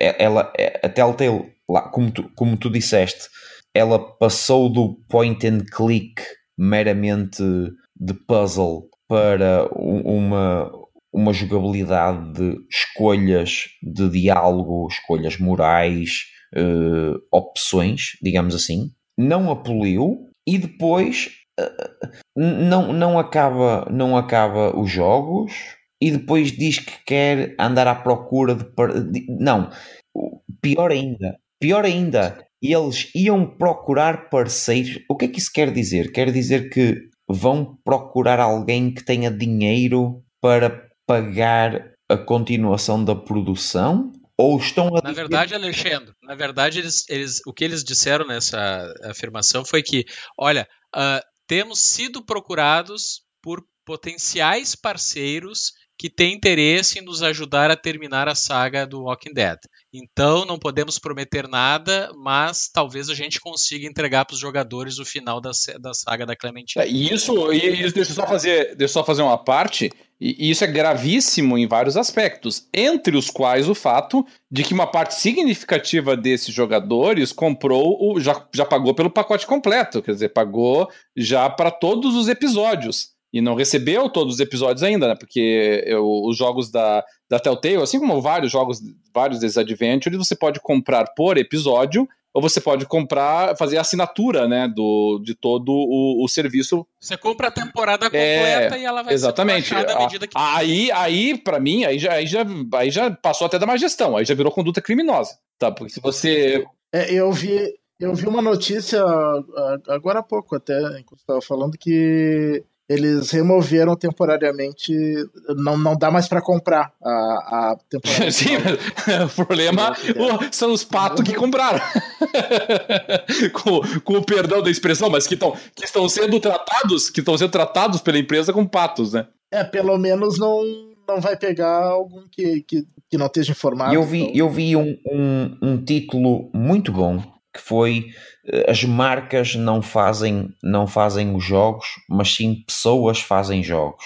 E realmente é verdade, porque eles pegaram em marcas muito boas, muito conhecidas, com, com um mercado vastíssimo que vai desde série de televisão a filme, a merchandise, a tudo e mais alguma coisa, e não conseguiram gerir isso. E, e voltando atrás, por exemplo, a Quantum é. Break ou até o David. Desculpa te interromper, Alexandre, é só. Eu sei que você vai fazer o paralelismo com o Quantum Break, mas já que nós fomos cobrados no programa passado sobre as fontes, né? O, o artigo esse que você mencionou aí das pessoas fazem os jogos e não as marcas é da, da Eurogamer. Da Eurogamer, exatamente. Tá, tá, aí a fonte. o pessoal que cobra as fontes está aí. Tá, procura lá eurogamer.net vai estar tá o, esse artigo, mas, mas continue. Não, eu, eu ia mencionar justamente isso, ia mencionar a, a, fonte, porque realmente eu não podia concordar mais com, com, com esse título, e esse título diz tudo, porque muitas vezes as pessoas gostam de criticar os David Cage da vida e eu, e, e eu acabei de criticar a Remedy. O que é certo é que eles tentam fazer uma coisa de cada vez e uma ideia de cada vez e tentam melhorar essa ideia o máximo que podem. E a Telltale não. A Telltale, como tu disseste, tinha mais dois projetos em andamento e mais outros dois e já iam fazer mais não sei o quê e acabaram por não fazer nada. Porquê? Porque, porque não, não começaram e acabaram nada. Andavam sempre, sempre, sempre, sempre atrás de, do, do, do, do, próximo projeto. Ainda não tinham acabado um e já tinham três na mesa. Eh, e, e pagavam de antemão eh, eh, os direitos desse projeto. E depois andam à procura de parceiros para acabar o projeto quando já tinham os parceiros que se chamavam trabalhadores da empresa. É, é, é tudo muito, muito, muito mal gerido. É tudo é, é muito feio. Aquilo que a, que a empresa fez foi, foi, foi criminoso. Conforme tu disseste, foi mesmo criminoso. Uh, os criadores, eles têm que, ou melhor, a, a criação tem de partir de dentro de, do, do grupo e não de algo que está de fora. A menos que nos seja entregue uma coisa chamada Batman Arkham Asylum. Ok, muito bem.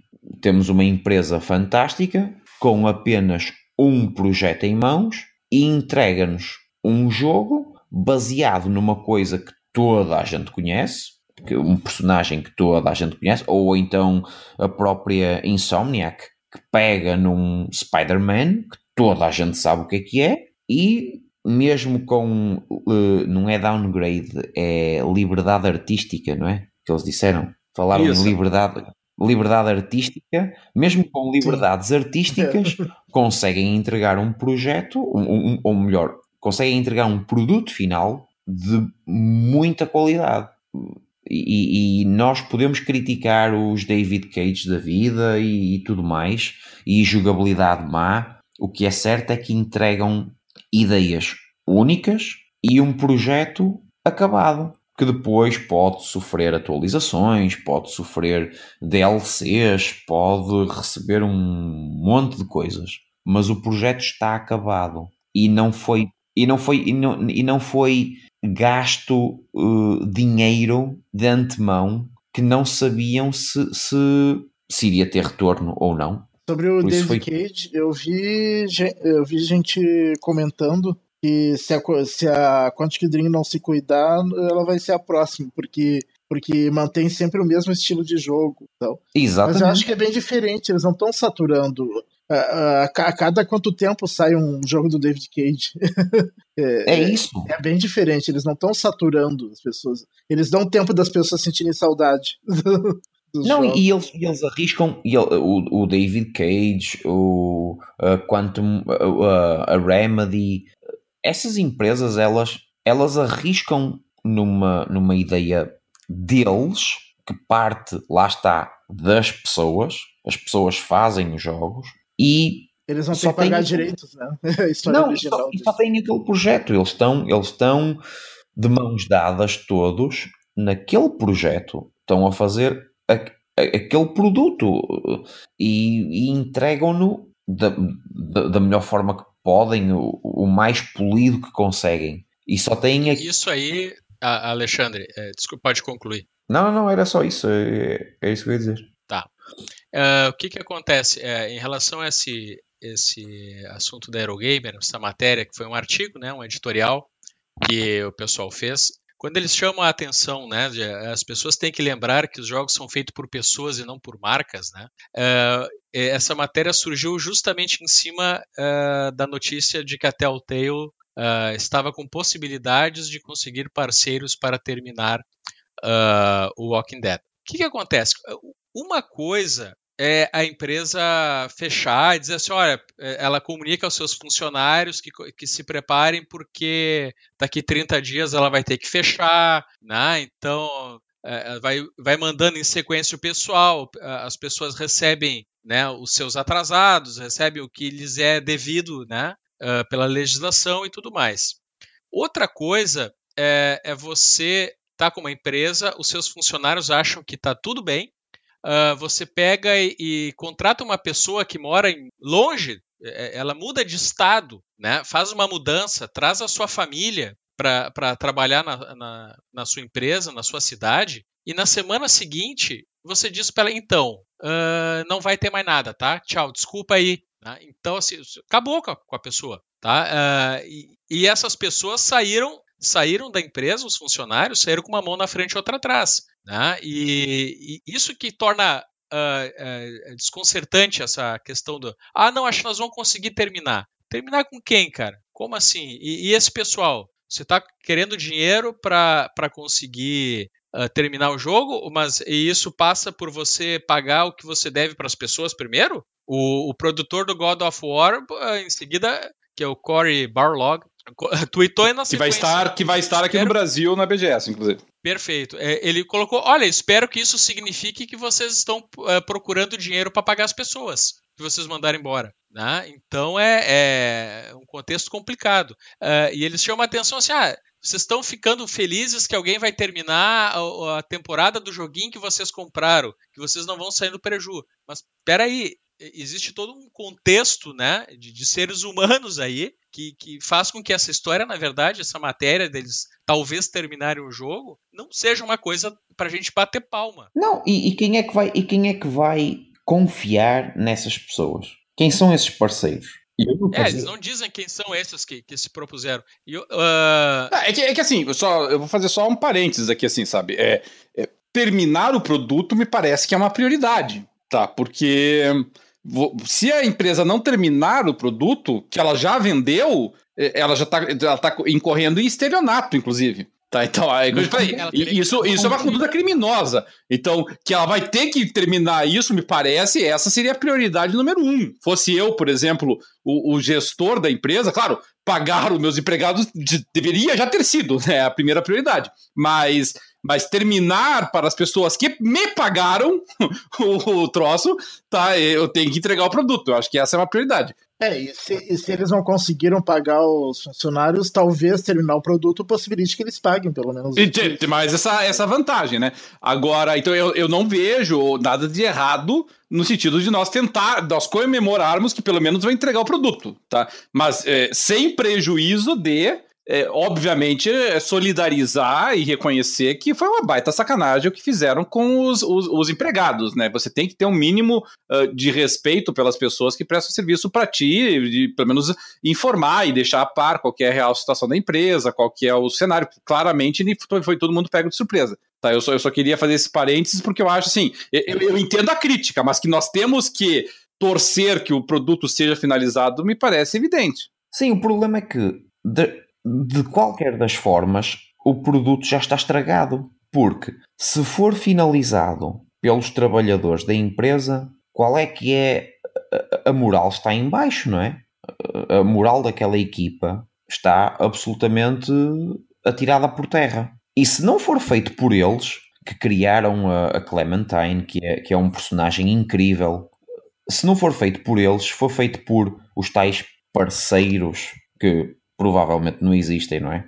Mas tudo bem, Va vamos, vamos partir do princípio que eles existem. E esses parceiros confiam nas pessoas da Telltale? Eu não confiava. Porque se eles ficaram com o dinheiro de um produto que ainda não está acabado, de jogadores, quem é que me diz a mim, como parceiro, que eu não vou trabalhar e também não vou receber? Isso, pode acontecer. E, e, até, e até que ponto é, esse. Olha, eu acho que nós vamos terminar. É, é, também não serve uma forma de você. Não peça o estorno ainda. Exatamente. É tudo muito mal. Né? É tudo. É... Tudo, tudo, tudo. Está tudo errado. Está tudo. Canelinho, isso que estava falando na matéria, na verdade, o que, que ela coloca assim? É você. Você estava falando assim, olha, claro que tem que pagar os funcionários, mas é, é prioridade terminar o produto. Uh, e o, a matéria ela questiona justamente a prioridade das coisas. Né? O que, que é prioridade? Você uh, dá condições mínimas da, daquela pessoa que fez hora extra de graça para você uh, ter o mínimo de condição de ter um tempo, um fôlego para pagar o dinheiro para comer ali até desse mês pelo menos até conseguir alguma coisa ou é você não tomar um prejuízo de 50 dólares que você gastou no joguinho de videogame, entendeu? É, é, é, é quantificar essa, essa prioridade nesse sentido. É legal que termine como conceito, né? O produto que o cliente merece porque ele pagou por ele. Ok, mas se for para alguém tomar calote, quem que é, quem que é mais grave? Ah, não, tá. Nisso, nisso eu concordo integralmente contigo. É, nós queremos que os trabalhadores sejam recebam, até porque é, é, é alimentar, inclusive, a questão salarial. Não, não, é, não é nesse sentido que eu tô apontando. Estou dizendo é, não dá para, é, é, não me parece que seja uma escolha, sabe, no sentido tipo, ah, eu tenho duas opções aqui, ou eu termino o jogo ou eu pago o, o, os meus trabalhadores. Não, não, me parece que seja essa a questão que está posta, Ricardo. Por isso que eu acho que é um, aí eu achei que é um falso dilema que está sendo apresentado, sabe?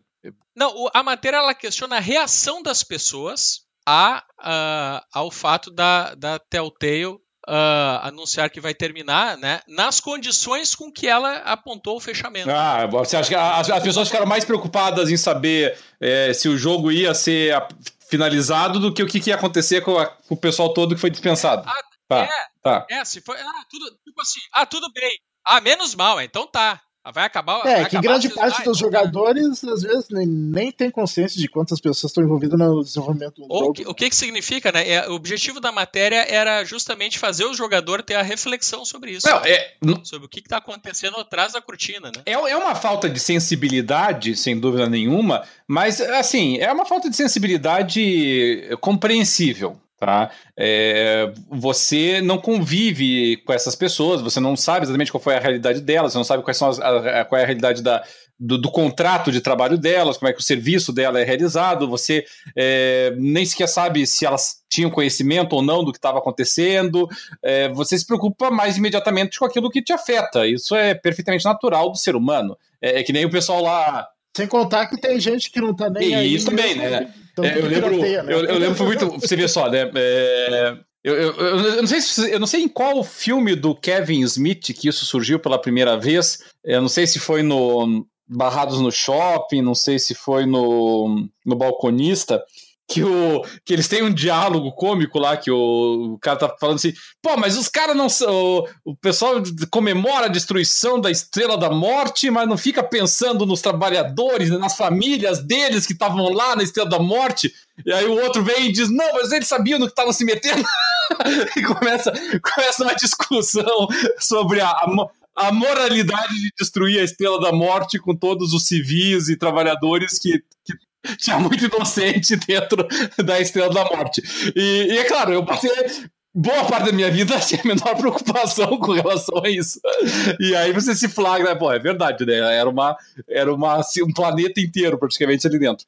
E o, ma- mas é natural, sabe? É, a gente gostaria de ter essa enorme empatia que abrangesse o mundo, mas, mas não é assim, a gente sabe disso. É que nem assim, vamos. É, foi um exemplo que foi dado numa palestra que eu vi recentemente, que o cara dizia assim: olha, é, o que, que nos afetou mais? Era, era um, um palestrante americano, mas, mas vale para nós aqui no Brasil também. E, e- e acredito eu que vale para Portugal também. É, o que nos afetou mais foi a, a queda das Torres Gêmeas em, em Nova York ou o tsunami no Japão que atingiu a, a usina nuclear e tudo mais. E, e é óbvio que o que nos impactou, o que nos traumatizou muito mais foi a queda das torres. É, embora eu não sei exatamente como é que é a contabilidade aí dos mortos, mas parece que a quantidade de pessoas atingidas no tsunami do Japão foi muito maior.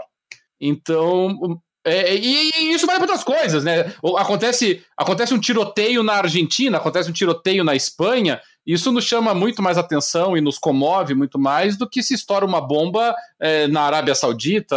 É, é- é uma questão de, de- de distanciamento cultural, de distanciamento da realidade em que as coisas estão ocorrendo. Então, assim, eu, muito legal a chamada de atenção dele, mas eu não censuro as pessoas por conta disso, não, sabe? É, é natural. A pessoa primeiro vai estar olhando para aquilo que lhe afeta diretamente. Depois ela para e pensa, puxa, ainda teve aquele pessoal todo que, que perdeu o emprego e tal. É, a gente tem que ter uma Na tolerância. verdade, na verdade, né, Roberto? Às vezes a gente para e pensa só depois que alguém chama atenção. E, eu quero que o ouvinte saiba que eu sou uma dessas pessoas. Ah, no grupo nosso ali do Jogando Papo, que nós temos um grupo de WhatsApp que a gente vai ah, comentando as coisas que estão acontecendo, até para já ir planejando a, a pauta do próximo programa.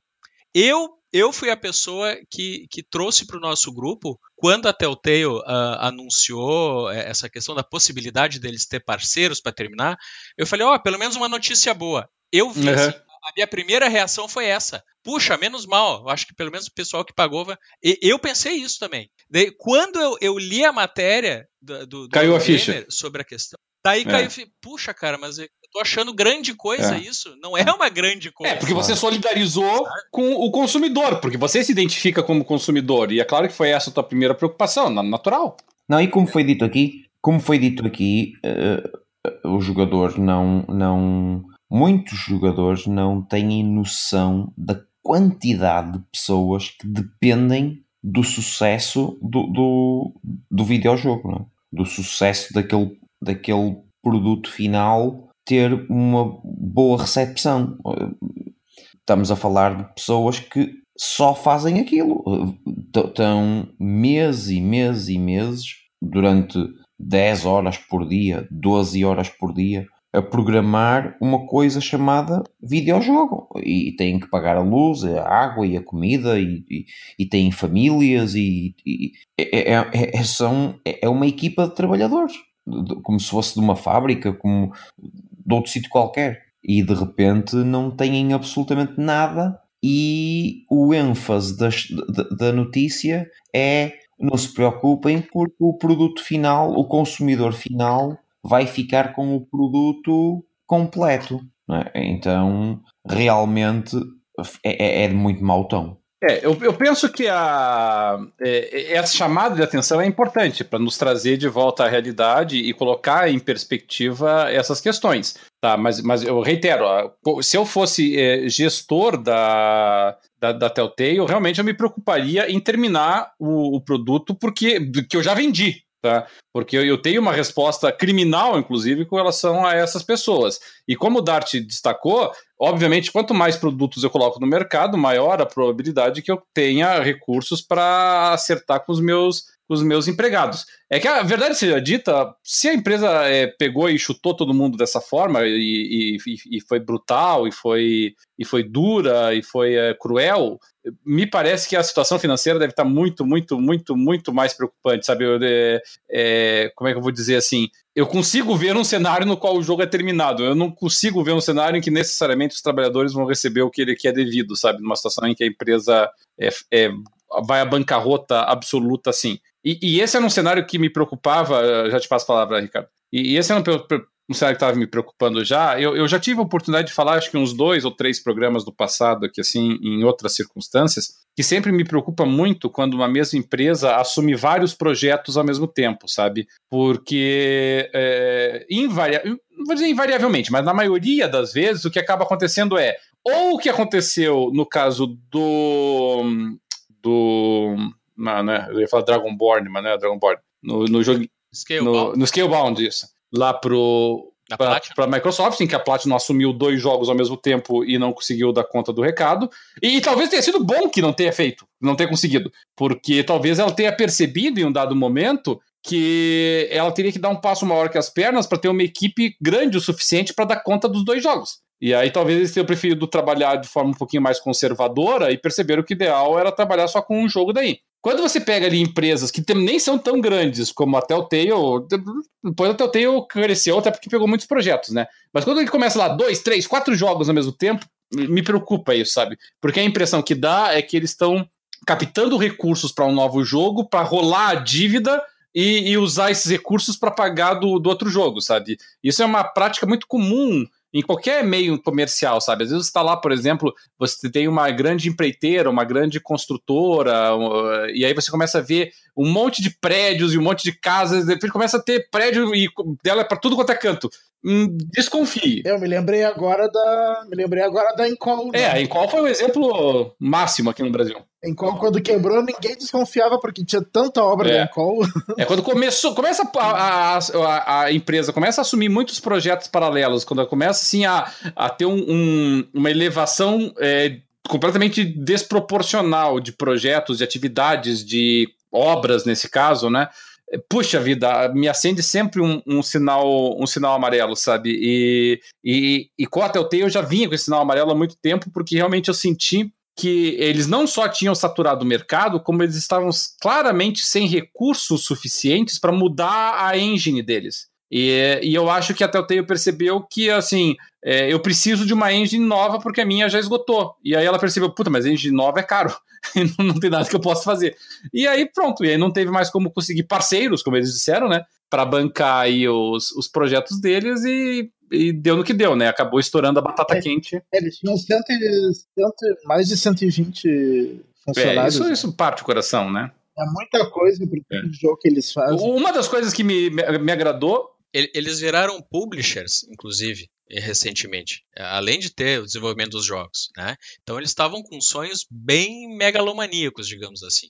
Uh, o que dizem em bastidores, que não tem oficialmente, é que eles tinham uma parceria com a Lionsgate para produzir algumas coisas. A Lionsgate já tinha colocado uma série, uma quantidade razoável de dinheiro na Telltale. Uhum. Uh, e em determinado momento, uh, a, Lionsgate disse: Telltale, eu tô fora, não conte mais comigo. E no que a Lionsgate saiu, a Telltale declarou: eu acabo de ficar inviável. Eu não podia perder este parceiro. Ele saiu fora, acabou. E, e foi aí que a coisa Essa é a explicação para eles ter saído abruptamente. Eles contavam totalmente com esse apoio financeiro do, do tal do parceiro maior. É, eu ouvi falar também, eu, eu li em algum lugar que a Netflix também tinha saído fora, né? É, mas daí, mas daí deve ser o projeto, deve ser o projeto do Stranger Things daí, né? É, é esse aí. Que eu acho que a coisa não É, deve ter saído a do Netflix chão. já tinha existido. E a Net... Não, a Netflix, pelo jeito, desistiu de fazer com eles. Né? É, Sim, porque ela tá procurando outro. É, ou seja, deve ter botado uma grana, o negócio não andou. Eu falei, ih, tu não vai, ter- vai, tu vai, vai fazer o jogo depois da última temporada? Daí não me serve, né? Então saiu um, saiu outro e o, esse outro parece o Lionsgate parece que era o mais significativo. E e, e é me mostraram o gráfico de vendas dos jogos, né? Como é que foi do Walking Dead pra frente. E, e realmente, eh, tu olha ah, as vendas dos jogos deles e a quantidade de funcionários que eles tinham e não dá pra entender ah, onde eles acharam. Obviamente, eles estavam girando com dinheiro, eles sonhavam alto, né? Mas era muito frágil a estrutura que eles montaram para crescer. E, e bastou um grande dizer que não queria mais, que acabou tudo de uma vez. Né? Hum, é, e isso, é- isso é verdade. Você fica muito dependente. É porque a Lionsgate, eu não sei aí o, o tipo de relação que eles tinham, mas assim, que eles deveriam ter alguma relação, deveria, porque a, Li- a Lionsgate é uma grande corporação, na verdade, né? Ela pega televisão, filmes, séries, tem trocentas coisas deles, daquela Stars, por exemplo, né? Stars Z lá, é vários seriados que tem no Netflix, inclusive, é tudo da, da Lionsgate. A Lionsgate tem uma divisão de, de videogame, que é a Lionsgate Interactive, uh, aquele, aquele site Nerdist e youtubers associados, é tudo deles lá. Então é, é possível realmente que eles tivessem alguma relação forte aí tivessem produzindo alguma coisinha junto com eles aí. Mas a verdade é que a- a- é uma má gestão. Porque eles deveriam conseguir ser capazes de sobreviver mais com as próprias pernas do que ficar dependendo da, da injeção contínua de, de- de dinheiro de fora, né? Se estava dependendo disso, é, obviamente é um- uma má gestão dos recursos, né? E uma má gestão ainda pior se você não tinha um caixa suficiente para conseguir dar conta do recado numa situação em que um deles pulasse fora, né?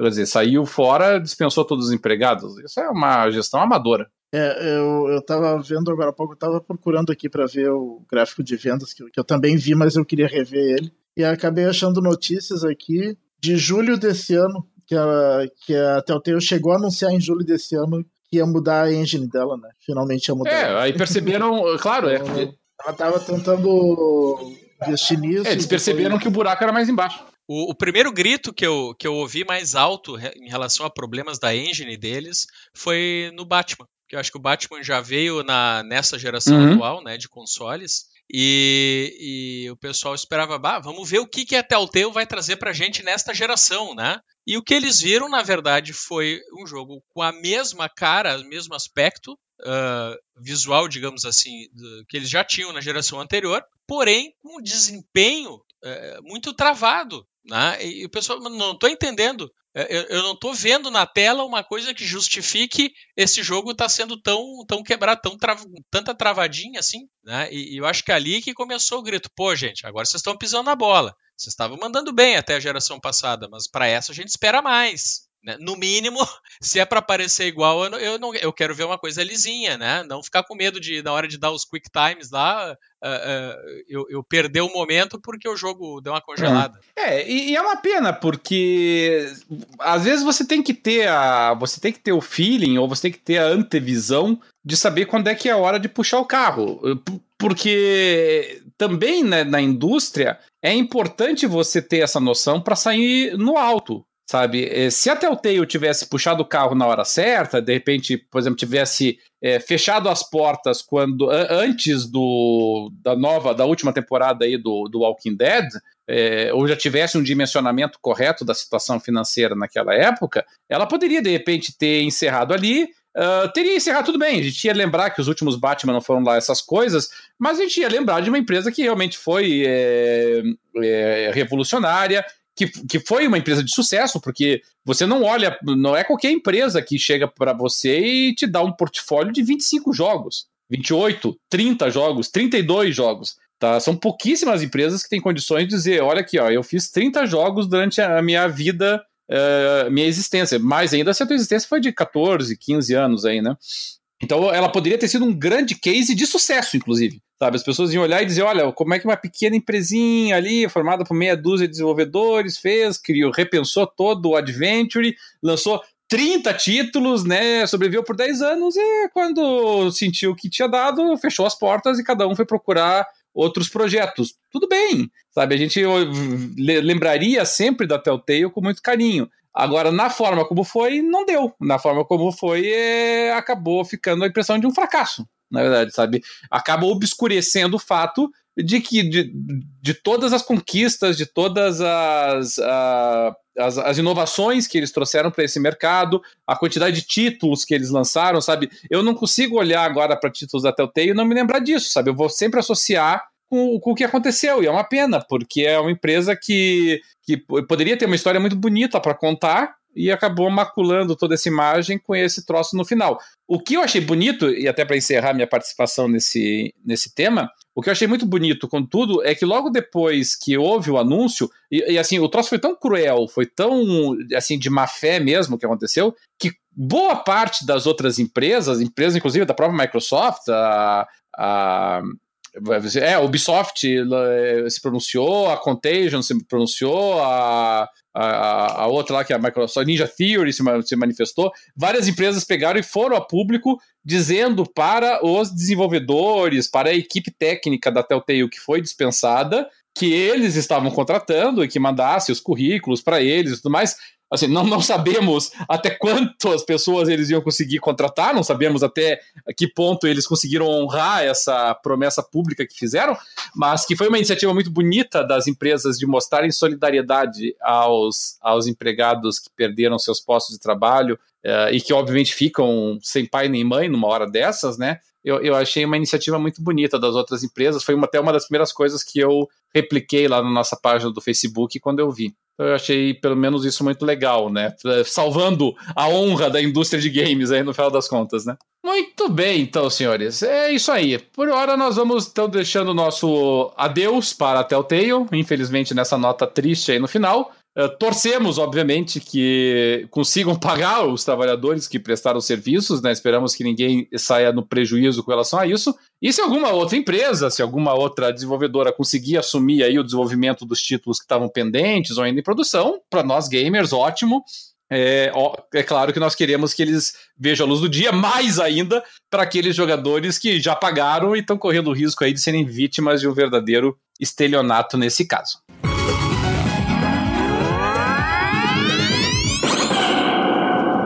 Seguindo em frente, uh, para notícias mais legais e mais animadoras, mais para nós aqui, menos para o nosso querido Alexandre que está em Portugal, estamos há menos de duas semanas da BGS aqui no Brasil, na Brasil Game Show. Uh, é obviamente o maior evento de games da, do Brasil, o maior evento de games da América do Sul. Não, não sei dizer da América Latina, porque não sei se o México tem algum evento do mesmo porte, mas é um evento muito grande para nós. A, a, BGS, a BGS desse ano vem bem oriental, né? Não sei se vocês chegaram a perceber, mas o, a BGS investiu forte aí nos desenvolvedores japoneses. Eles trouxeram aí, que rendeu muitas piadas infames na internet, né? Mas confirmaram a presença do Shota Nakama, que é compositor, é o criador da Videogame Orquestra, para o nosso, amigo, o nosso amigo Zero Cool que participa de vez em quando conosco aqui, teve a oportunidade de entrevistar já no passado Xota na Cama, é um cara muito envolvido realmente no desenvolvimento de músicas é, para games, é, é um nome importante realmente que vem para para a BGS, vem o, o Hirabayashi, que é produtor do Resident Evil 2, vem também o, o Okabe, que é o produtor do Devil May Cry 5, que está para sair, vem o Fumito Ueda, que foi diretor do Shadow of the Colossus e do The Last Guardian, vem o, o Tanaka também, que é, foi o chefe de design e animação do Aiko e do Shadow of the Colossus, uh, vem o Yoshinori Ono, que é produtor do Street Fighter 5, a versão arcade, vem também o, Katsuhiro Harada, que é, foi o primeiro, inclusive, que confirmou, né, que é produtor da série Tekken. Uh, e ainda pessoal do, Ocidente aqui importante, né? Tivemos o Nolan Bushnell de novo, né? Criador, um dos criadores do Atari. Veio o Cory Barlog, diretor do God of War, já foi mencionado no nosso programa pelo, pelo Saci. Vem aí também o Rod Ferguson, que é o diretor da, do, do Gears of War. Tivemos a confirmação, acho que do Aaron Greenberg também, né? Sim, sim, sim semana. hoje confirmado. Isso, o Aaron Greenberg, o Aaron Greenberg ele tá na direção da. Não, não é, é do marketing. marketing. Ele tá é, no marketing. Direção de marketing do, do Xbox One. Da, da, da divisão micro, da Xbox da Microsoft, né? Então ele vem. É assim, são nomes uh, importantes da indústria, não há dúvida nenhuma. É claro que eles, eles trouxeram no passado alguns nomes um pouquinho mais de peso do que esse ano, mas esse ano muitos nomes aí muito fortes também que estão trazendo. Eu achei assim que de nomes ficou muito bom. Só que a BGS ela cometeu alguns deslizes, teve até que voltar atrás no anúncio falso que tinham feito, foi até constrangedor, né? Porque a BGS tinha comentado inicialmente, tinha espalhado notícia inicialmente, vejam só de que Halo Infinite estaria disponível com gameplay na BGS. Seria é a, seria a, a inédito, seria a estreia do gameplay numa feira de games, uma obviamente uma honraria e um prestígio sem precedentes para a BGS, mas não deu 24 horas, a BGS teve que voltar para trás e admitir, não, não, e nos equivocamos, não haverá gameplay do Halo Infinite. Eu, eu, eu acho que até a 343 vinha pro Brasil pra Não tava sabendo dessa história. É. Deixa eu ver como é que tá ficando, vamos ver se tá bom. Tadinha da BGS. Mas enfim, nós gostaríamos que tivesse realmente um gameplay do Halo Infinite, mas foi uma notícia que, na verdade, eu nem compartilhei no Facebook quando ela surgiu, porque ela tava tão inverossímil que eu, eu, até fui pesquisar, fui ver, mas, mas apareceu na TGS, né? Teve a, a Tokyo Game Show, teve recentemente. Eu falei, bom, não é possível, deve ter aparecido lá, né? E, e como eu não vi nada, eu digo, não é possível que os caras vão fazer a, a, a premiere mundial do gameplay do Halo Infinite na BGS, né? É, é, é prestígio demais e, e realmente acabou é, revelando falso. Fora os nomes aí das produ dos produtores, ainda é difícil nós sabemos exatamente o que, que, vai aparecer na BGS desse ano. Obviamente, as produtoras de sempre estarão por lá, a, o PlayStation, a Sony com o PlayStation, o Xbox é, vão, estar presentes, Activision, a HyperX, Samsung, a Lojas Americanas, w, a Warner Brothers está sempre lá, algumas empresas que nós costumamos ver na BGS estarão de volta. Mas eu não sei quanto aos demais. Obviamente a Nintendo não vai estar de A Nintendo não vai estar de novo, então as ausentes de sempre continuarão ausentes. É, mas não há dúvida de que a, a, BGS deu uma encolhidinha esse ano. Tá? Não tem como a gente tapar só com a peneira. Nós, nós gostamos de prestigiar a BGS, mas, mas esse ano ela vem mais, mais limitada. Tá? A CD Projekt, por exemplo, que veio com grandes estandes nas últimos, nos últimos eventos não, não confirmou presença dessa vez. Nós estamos, mesmo algumas empresas que antes vinham com muita força, como a Nvidia, ao que tudo indica, vem bem mais fraquinha esse ano. Nós temos algumas ausências importantes ali na, em, em acessórios também. Algumas repetiram, como a HyperX, como a Samsung, como a Razer, mas assim, não, não veio com o peso de outros anos realmente a BGS. Ainda assim, o Albob estará por lá fazendo a cobertura do evento, eu mesmo estarei por lá fazendo a cobertura e acompanhando e trazendo, enfim, as novidades que a gente checar por lá. É, Dart e Saci não estarão esse ano, não sei se vocês acompanharam aí a BGS, eu não sei se vocês têm alguma expectativa específica com relação a essa BGS, como é que vocês estão vendo a chegada dela aí? Eu, eu não tenho muita expectativa, uh, porque eu acho que é um nesse atual período assim, é, uh, eu, não aguardo nenhuma grande novidade de hardware, por exemplo, nesse ano, que, que talvez tivesse, né? Poderia ter alguma notícia, ah, aquele hardware que foi anunciado na E3 Uh, vamos saber agora na BGS se vem para o Brasil, se não vem para o Brasil. Eu, eu, acho que isso não está acontecendo no momento, né? Uh, então acho que não tenho assim muita expectativa. Você falou do, dos nomes que estão vindo do Ocidente, eu confesso que eu não tinha visto que era tanta gente assim. Eu, eu acho que teve teve gente mais com mais estrela, talvez, em edições anteriores, mas eu acho que na quantidade de gente relevante esse ano tá, tá demais. Não, tem, tem bastante gente, e eles vão trazer esse pessoal nos no summits, né, que são as apresentações ali sobre desenvolvimento, costumam ser painéis bem legais, sabe? Eu, eu já tive a oportunidade de ver vários deles, é, os produtores interagem bem com o público, costumam expor bem a parte técnica da produção, eu não chego a trazer grandes novidades, mas assim, é como eles apresentam geralmente trailers que nós já vimos, mas, mas comentados, o que é legal, né? Então você está acompanhando ali ele vai te explicando. Eu lembro que eu acompanhei, por exemplo, com o, o, um dos produtores da, do Horizon Zero Dawn, quando eles fizeram uma apresentação mais fechada na, na BGS do jogo, eles apresentaram o mesmo gameplay que nós já tínhamos visto na E3. Mas mesmo na E3 a gente enxerga, só vê o cara mostrando ali o vídeo na tela, né? E ali não, cara ia explicando, mostrando, destacando, olha, veja bem como é que funciona aqui, como é que a máquina reage. Então é, é diferente, né? É uma coisa bem mais dinâmica. Não, isso é, é um atrativo enorme para quem tá lá, porque não é um ou dois, é um monte de gente interessante e, e que, embora você não tenha expectativa de ver um trailer inédito, a, às vezes nessa conversa do desenvolvedor, a, às vezes ali surgem sim informações novas a respeito Sim. do jogo, a respeito de aspectos que às, vezes não tinham sido comentados e não foi nenhuma nem duas que acabou virando notícia internacional, uh, algum comentário inédito que tenha sido feito né, sobre um jogo aqui na BGS. É, eu, eu, eu não. Eu também não tenho muitas expectativas para essa BGS. Uh, eu acharia bem legal ver o, o Rod Ferguson, né? ver se, se por acaso vai falar alguma coisa nova dos novos guias e tal. Principalmente aquele guia de estratégia, né? Sabe que tem uma coisa ruim da arte, que é o seguinte: é, como eles anunciaram que vai ter o evento agora em novembro do, do Xbox, o, o XO uhum. lá que eles chamam, né? É, que não tinha muito tempo, uh, eles necessariamente têm que guardar munição para é, esse evento. É. Então, esse evento, na verdade, ele diminui bastante a, a, chance da gente ter alguma informação mais diferente, digamos assim, da Microsoft, é.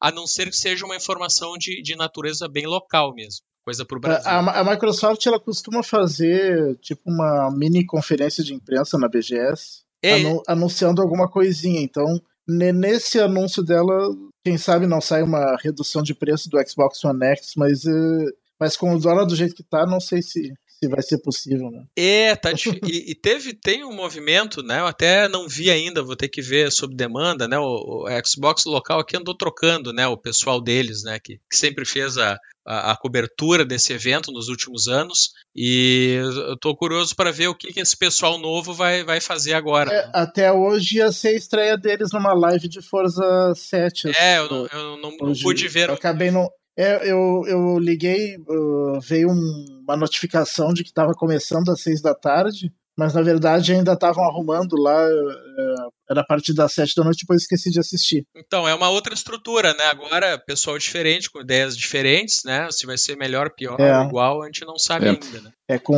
a, apresentadora principal vai ser uma que era do UOL, né? A Fê Pinheda, né? Acho que é. É. Mas eu gostava muito do, do, do pessoal anterior, então tô meio relutante com os novos. Da, da Microsoft em particular, eu confesso que eu não, não vi nenhuma notícia específica para essa BGS ainda não. A única coisa, assim, em termos de conteúdo que foi confirmada mesmo é que haverá uma, uma versão jogável do Days Gone no stand da, do PlayStation. Provavelmente vai ser um dos títulos que vai vai mais atrair a atenção dos jogadores ali, né? Porque é, o Days Gone não, não, não esteve jogável ainda no Brasil. Ele já foi apresentado fora, essa parte jogável que vai estar aqui, mas na BGS do ano passado tinha só uma apresentação do Days Gone, e agora vem o, essa parte jogável nova é, aqui pro, no stand do PlayStation. Acredito eu que vai ser um dos jogos mais, mais concorridos ali. É, eu, eu, da Microsoft, eu, sinceramente, eu, eu, suponho eu que a Microsoft vai apresentar o Forza Horizon 4 rodando no Xbox One X, a 4K e tudo mais, né? Vai fazer algum.